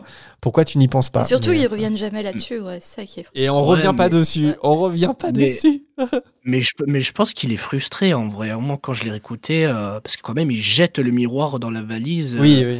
Et ouais, peut-être qu'on s'étend pas assez, mais clairement, nous, en tant que lec- lecteur, on se dit Ah, Mais putain, le, le sentiment d'impuissance que tu ressens à ce moment-là, tu Ouais, dis, ça aurait tout changé. Ça aurait tout changé.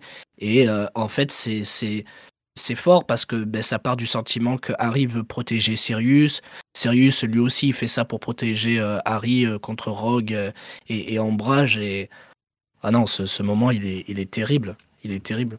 Et, euh, et c'est vrai que ouais, la, co- la cohérence. euh, Mais ça, moi perso, je, me- je me suis beaucoup fait la réflexion et je me dis, je sais pas ce que vous en pensez, mais que, que quand un réalisateur fait, fait une adaptation, ok, bon, il prend pas, il prend pas un élément qui sera important plus tard. Et bon, sachant qu'apparemment euh, Jake- euh, était, était là sur certaines réunions, enfin, il lui disait, il lui posait la question. Est-ce qu'il y a un élément important et tout ça euh, prochainement, en- enfin dans, dans les prochains dans les prochains tomes?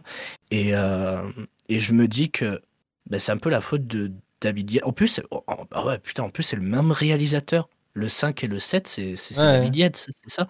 Donc je veux dire, pourquoi il a pas fait un flashback, un espèce de petit flashback au début du- de la partie 1 Pourquoi, euh, tu vois, il aurait pu très bien, euh, ça c'est vrai, je, je sais pas. Ouais, non, en fait, non, je, je m'en compte que je dis de bêtises parce que je me, en fait, dans ma tête, je me disais, non, c'est pas le même réalisateur. Donc, il aurait pu faire ce choix de, de, de, de, de dire, bon, ben lui, il n'a pas inclus euh, ça dans le, dans le 5. Bon, ben c'est pas grave, moi, je vais faire un petit flashback et tout. Et... Mais en fait, c'est le même réalisateur, donc. euh, Bah après, Ouais, euh, je- je- ouais, je- c'est il y a le réalisateur, mais je pense que c'est c'est à la base un, une erreur de script en fait, une erreur de scénario. Après, euh, à qui la faute? Parce que est-ce que est-ce que c'est J.K. Rowling qui a un peu omis de dire que attention, n'évacuez pas le miroir parce que ça va revenir à la toute fin? Ou est-ce qu'elle l'a dit et au final, euh, comme le miroir ne sert à rien dans l'ordre du Phénix, ils se sont quand même dit on va pas le mettre? On va, on peut, on peut pas savoir vraiment ce qui s'est passé en interne. Et Ouais, dans tous les cas, je pense que c'est un truc de fan parce que je pense que ceux qui, par exemple, n'ont pas lu les livres et qui ont vu les films Harry Potter, euh, même s'ils aiment bien les films, c'est pas forcément quelque chose qui, qui les a marqués. C'est pas parce que le spectateur de Ouais. cinéma, il a tellement d'informations que je suis pas sûr qu'il- qu'il- que ça les ait perturbés tant que ça.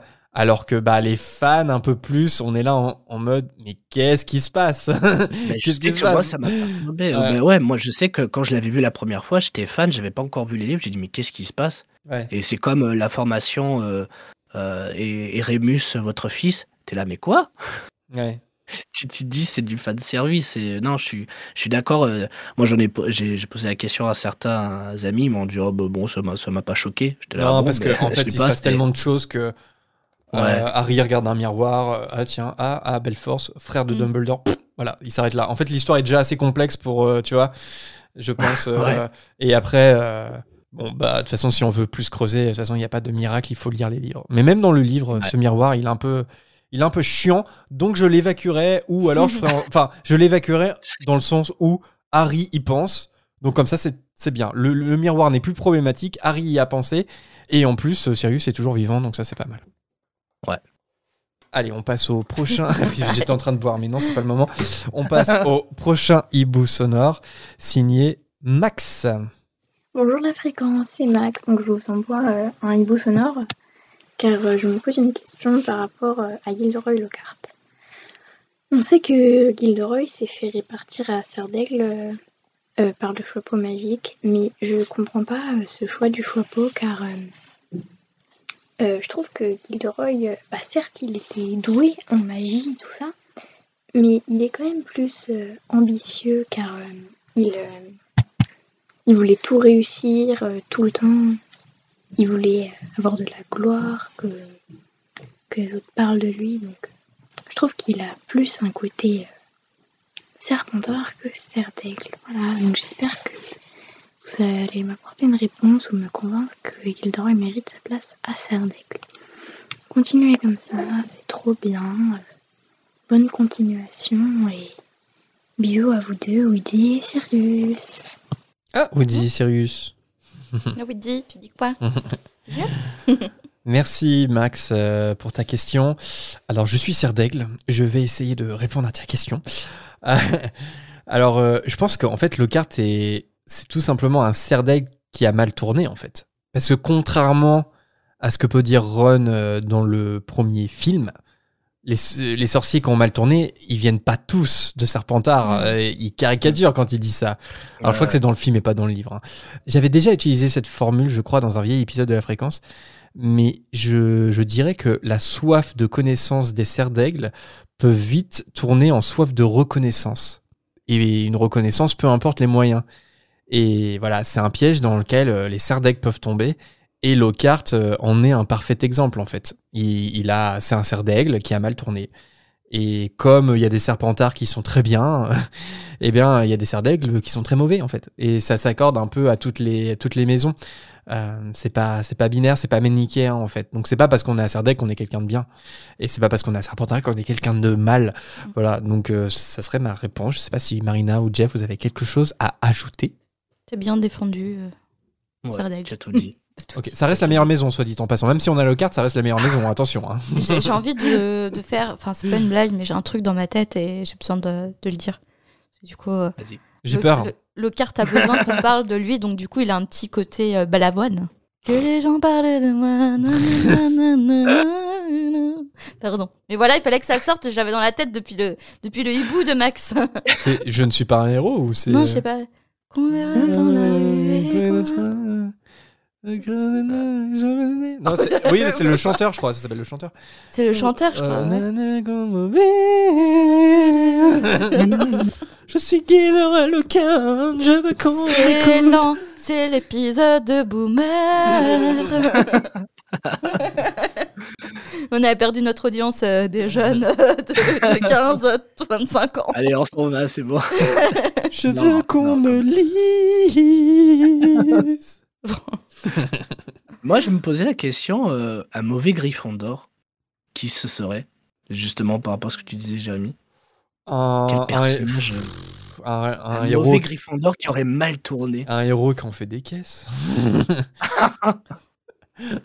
Que- Quelqu'un qui. Non, qui crée des catastrophes Ouais. pour le réparer ensuite. Qui veut sauver le monde, mais qui est en fait en train de le détruire.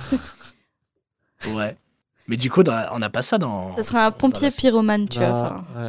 Mais pompier dans la pyromane. saga, tu vois, euh, on n'a pas forcément. Non, J'ai- j'ai- ou quelqu'un qui veut, qui, qui veut tout, enfin, qui veut faire le trop le bien autour de lui et en fait, il, il embête un peu les gens. Tu vois, c'est non, mais en fait, laisse-nous tranquille. J'ai pas besoin d'être sauvé, arrête. Ouais, il y, a des- il y a des gens qui ont ce syndrome, c'est euh, c'est vouloir sauver à tout prix d'autres personnes. Mm. Quitte euh, à mettre euh, leur, euh, leur vie de, de côté. Donc, je sais pas, peut-être ça. Je sais pas. Ouais. Ouais. Ou, ou de, ou, Ou de sauver des personnes qui ou de trop vivre pour les besoin. autres, Ouais, mais de ça. pas assez vivre pour soi, en Mm. fait. De donner Ouais, trop de soi pour dire, les ouais, autres. c'est ça. Ouais. Et de s'oublier soi-même. Ça peut être un, un problème des, des griffons d'or. Ouais. Et sur ce, nous passons au dernier hibou sonore d'Axel. Salut Jérémy et Marina, je m'appelle Axel. Euh, je suis en train d'écouter votre épisode euh, sur le chapitre Le Détraqueur dans Harry Potter et le prisonnier d'Azkaban et notamment le moment où euh, vous êtes en train un petit peu de débattre sur Pénélope Dauclair, Hermione Granger et le moment où elles sont pétrifiées toutes les deux dans le tome 2. Euh, moi, je me posais une question par rapport au basilic. Euh, quand on voit la taille euh, que ce serpent a à la fin du, du film, moi, j'ai toujours eu du mal à m'imaginer, étant donné qu'il se promène dans les canalisations de Poudlard. Pour pétrifier, il faut bien qu'il en sorte. Vu la taille de sa tête, mais sa tête passe par où? C'est-à-dire que il sort sa tête de quel coin de mur, euh, de quel endroit pour pouvoir pétrifier euh, les élèves? Ça m'a toujours vachement questionné depuis que je suis petite, et là du coup je me repose la question. Donc peut-être que vous avez une piste. En tout cas, continuez comme ça. J'adore vous écouter. Salut Merci euh, Axel pour ton. Euh, je sais pas, est-ce qu'ils ont la capacité des félins parfois de, de, de se diminuer un peu pour passer dans les trous un peu étroits C'est vrai que je me disais, euh, ils passent sûrement euh, dans les dans les lavabos, les choses comme ça, les, les toilettes, mais c'est pas possible, il est tellement gros. Ou est-ce qu'il n'y a pas d'énormes plaques d'égout Moi, je pense à ça. Poudlard? Moi, je pense à ça. C'est Je des pense plaques qu'il y a d'égout. d'énormes plaques d'égout à, à Poudlard et ils passent par là. Déjà, la plomberie, on sait que quand ils ont installé la plomberie à Poudlard, ils ont pas déconné sur la taille des tuyaux. Ouais, hein, parce que pour qu'un basilic, ça rentre là-dedans. Ouais. Ouais, c'est clair. Donc, à mon avis, c'est des gros tuyaux et des grosses plaques d'égout. Mm. J'ai toujours Mais du coup, il y a des plaques d'égout à l'intérieur du château. Bah, je pense, hein, tu sais, c'est un- Ouais, mais dans les, ouais, dans les sous-sols, quoi. Enfin, Non, mais surtout pour qu'il ait réussi à se faire discret euh, pour la bibliothèque, parce que c'est là, il apparaît là euh, par rapport à Hermione. Donc je veux dire. euh, Après, il y a peut-être Ginny, vu qu'elle est possédée, est-ce qu'elle euh, elle fait pas un peu le guet pour dégager le chemin ou Bah, des moi, je comme pense ça Mm. que l'héritier, il a une réelle importance et je pense, je pense pas que le basilic puisse faire sans le- l'héritier. Ouais, et par exemple, j'imaginais pour, que effectivement euh, l'héritier, euh, il doit, euh, il doit libérer euh, des passages, un peu comme Mm. dans Among Us, il y a les, il y a les vannes. Bah, c'est un peu Ah pareil, oui, mm. euh, d'ouvrir une, d'ouvrir une plaque d'égout par exemple, euh, ou d'ouvrir, je sais pas, un accès à la tuyauterie pour que le basilic puisse sortir Mm. et puis faire le guet, comme tu dis, Marina, pour euh, voir s'il y a Mm. personne. Et puis guider le basilic en fait. Ouais, j'imaginais plutôt ça. Ouais. Voilà, j'espère que Axel, tu vas mieux dormir euh, ce soir euh, après À cette moins qu'ils aient des explication énormes toilettes. Ah ouais. Ah, mais sortir des toilettes. elle- Ah. C'est quoi cette odeur? Vous, a- vous avez, C'est quoi, quoi ces yeux jaunes vous avez jamais euh, entendu les légendes urbaines comme quoi euh, faites attention parce que dans les égouts euh, il y a des serpents qui ont été abandonnés qui remontent dans les toilettes euh, des villes et tout ça? Vous avez jamais entendu Tu euh, peux choper le ver solitaire, il, non, non, mais les légendes rentre comme urbaines, ça. comme, quoi euh, un mec ou euh, une fille était sur un toilette et se fait mordre, mordre les fesses ou autre euh, par, par un serpent quoi, qui remontait. le cul. Vous avez, ja- vous avez jamais entendu cette, cette légende urbaine? Bah, euh, Non, non, non, L'avertissement d'attention, on va te mordre des fesses. euh, La prochaine fois que j'irai à la selle, j'y penserai, Marina, merci. Euh, bah non, mais dites-moi euh, dans les si vous avez déjà entendu cette légende urbaine, comme quoi dans les égouts il y a des crocodiles et tout, Oui, ça, euh, oui. des serpents, mais des serpents ouais, qui mais c'est pas possible en plus que les serpents remontent par les canalisations, donc c'est vraiment euh, des légendes urbaines. Mais je suis pas la seule. De toute façon, comme j'ai vu, j'étais pas la seule à avoir imaginé le bourreau euh, torse nu, donc. euh, ah oui, j'ai vu ça. J'ai vu ça, oui. Ah oui, ça, c'est vrai que. You touch my tralala. my ding ding dong. Ça a plu, je le refais. Et voilà pour euh, cette volière. Merci à tous euh, pour vos hiboux. C'est toujours euh, un régal de vous lire et de vous écouter. Si vous nous avez envoyé votre vocal à partir du 20 février par mail ou sur les réseaux, sachez qu'il n'est pas encore passé en revue, donc ça sera peut-être pour la prochaine fois. On marche comme la CPM maintenant. Ouais, on, on met des délais, on marche comme l'administration. C'est ça. Et en plus, pour tout vous dire, quand on a préparé la volière sur cet épisode, euh, on a eu du mal à évacuer euh, les hiboux parce que euh, ils étaient Arrêtez d'envoyer des hiboux qualitatifs. Ils étaient tous intéressants, voilà. Donc, donc ce qui fait que plus on en prend et moins on en jette, et bah plus les délais s'allongent un peu. Arrêtez d'être intéressant, s'il vous plaît. Ça va pas, ça. C'est ça. Mais on tenait quand même à faire euh, un coucou au passage à Justine qui nous a envoyé plusieurs hiboux et euh, des créations sonores euh, qu'elle nous a envoyées par mail. Et là, pour le coup, on ne les a pas diffusées sur cet épisode, mais on tenait quand même à lui remercier parce que ça nous a fait super plaisir. Donc justement, pour candidater à la volière, on vous invite à nous envoyer votre message vocal d'une minute environ, n'est-ce pas? En message privé sur nos réseaux Facebook, Twitter ou Instagram, ou bien par mail à l'adresse fréquence934@gmail.com. Comme d'habitude, si vous souhaitez garder le contact avec nous entre les sorties des podcasts, n'hésitez pas tout simplement à nous suivre sur ces plateformes, mais aussi à rejoindre le groupe Facebook et notre serveur Discord pour aller un peu plus loin et discuter avec d'autres auditeurs. Les euh, différents portes au loin sont disponibles en description. D'ailleurs, si ça vous intéresse aussi de candidater pour participer à une future émission, tout se passe sur le serveur Discord. On vous invite donc euh, à le rejoindre si ce n'est pas encore le cas. En plus, euh, bah, il s'y passe pas mal de trucs, l'ambiance y est super sympa, donc vous êtes toutes et tous les bienvenus. Bon Jeff, on espère que t'es pas déçu d'avoir candidaté, que t'es pas dans Non, le regret là. J'espère que Pas t'as passé un bon moment. Un super moment et je suis triste qu'il qu'il se finisse. Oh. Mais je suis, mais, mais je suis super content d'avoir passé ce moment avec, euh, avec vous deux. En plus, ouais, c'était un chapitre assez court. Donc, euh, ouais, ça, ça va être un épisode un, un peu plus court que d'habitude en plus. Mais les invités qu'on a déjà reçus pourront peut-être revenir aussi. hein, donc, euh, Ah, c'est qu'on a déjà une liste d'attente. Il y a beaucoup qui nous disent Ah, si jamais vous avez besoin, un jour on est là. Oui, mais peut-être qu'un jour on arrivera un peu au bout de, des candidatures et ça serait avec plaisir qu'on reviendrait vers des gens qui ont déjà participé. Surtout que c'est pas les chapitres qui manquent. Voilà. Ah oui. Il y en a 199 en tout. On a encore du chemin. Donc voilà, bah merci Jeff. En tout cas, c'était super sympa. Et puis, euh, donc on rappelle ta chaîne YouTube, Jeff On. Je crois que tu es sur Instagram aussi. Euh, oui. C'est euh, Jeffun. euh, Ah, comment on fait? Enfin, Jeffun doublage. Ouais, vous tapez ça, Jeffun Ok. doublage. Ok. Et euh, si vous voulez, euh, voilà, jeter une oreille euh, au doublage de Jeff. Franchement, ils sont, c'est super euh, quali. Mm, Enfin, on- c'est super plaisant à regarder. C'est un bel exercice et tu le fais super bien. Donc, euh, donc on invite tout le monde à. à, euh, Ouais, il était assez épaté. Parce que j'ai Jérém a regardé en premier euh, ta chaîne YouTube et je voyais ses yeux et tout. Waouh, mais comment il fait ça Il était épaté. Oui, oui, le C'est côté, euh, la discussion entre Cyril Lui, dans le feu pas. et Harry est assez bluffante. Assez bluffante. Il faut que je lui demande comment il fait ça. Ah, je, ça, c'est fou. je, je La pourrais voix pas de faire. Harry, tu aimes bien Ouais, ouais, j'aime bien. Puis même euh, de, de- parce que j'ai, enfin, ça Ah, doit, ça me touche. alors. ça arrive très rarement. Je pense qu'un doubleur fasse deux personnages dans la même scène. Euh, ça n'arrive Ah, ben. quasiment jamais. C'est très dur. Donc, euh, Mais, mais vous, vous savez, je vais peut-être me jeter des roses, mais, on- mais à un moment, on m'appelait l'homme aux mille voix. Ah.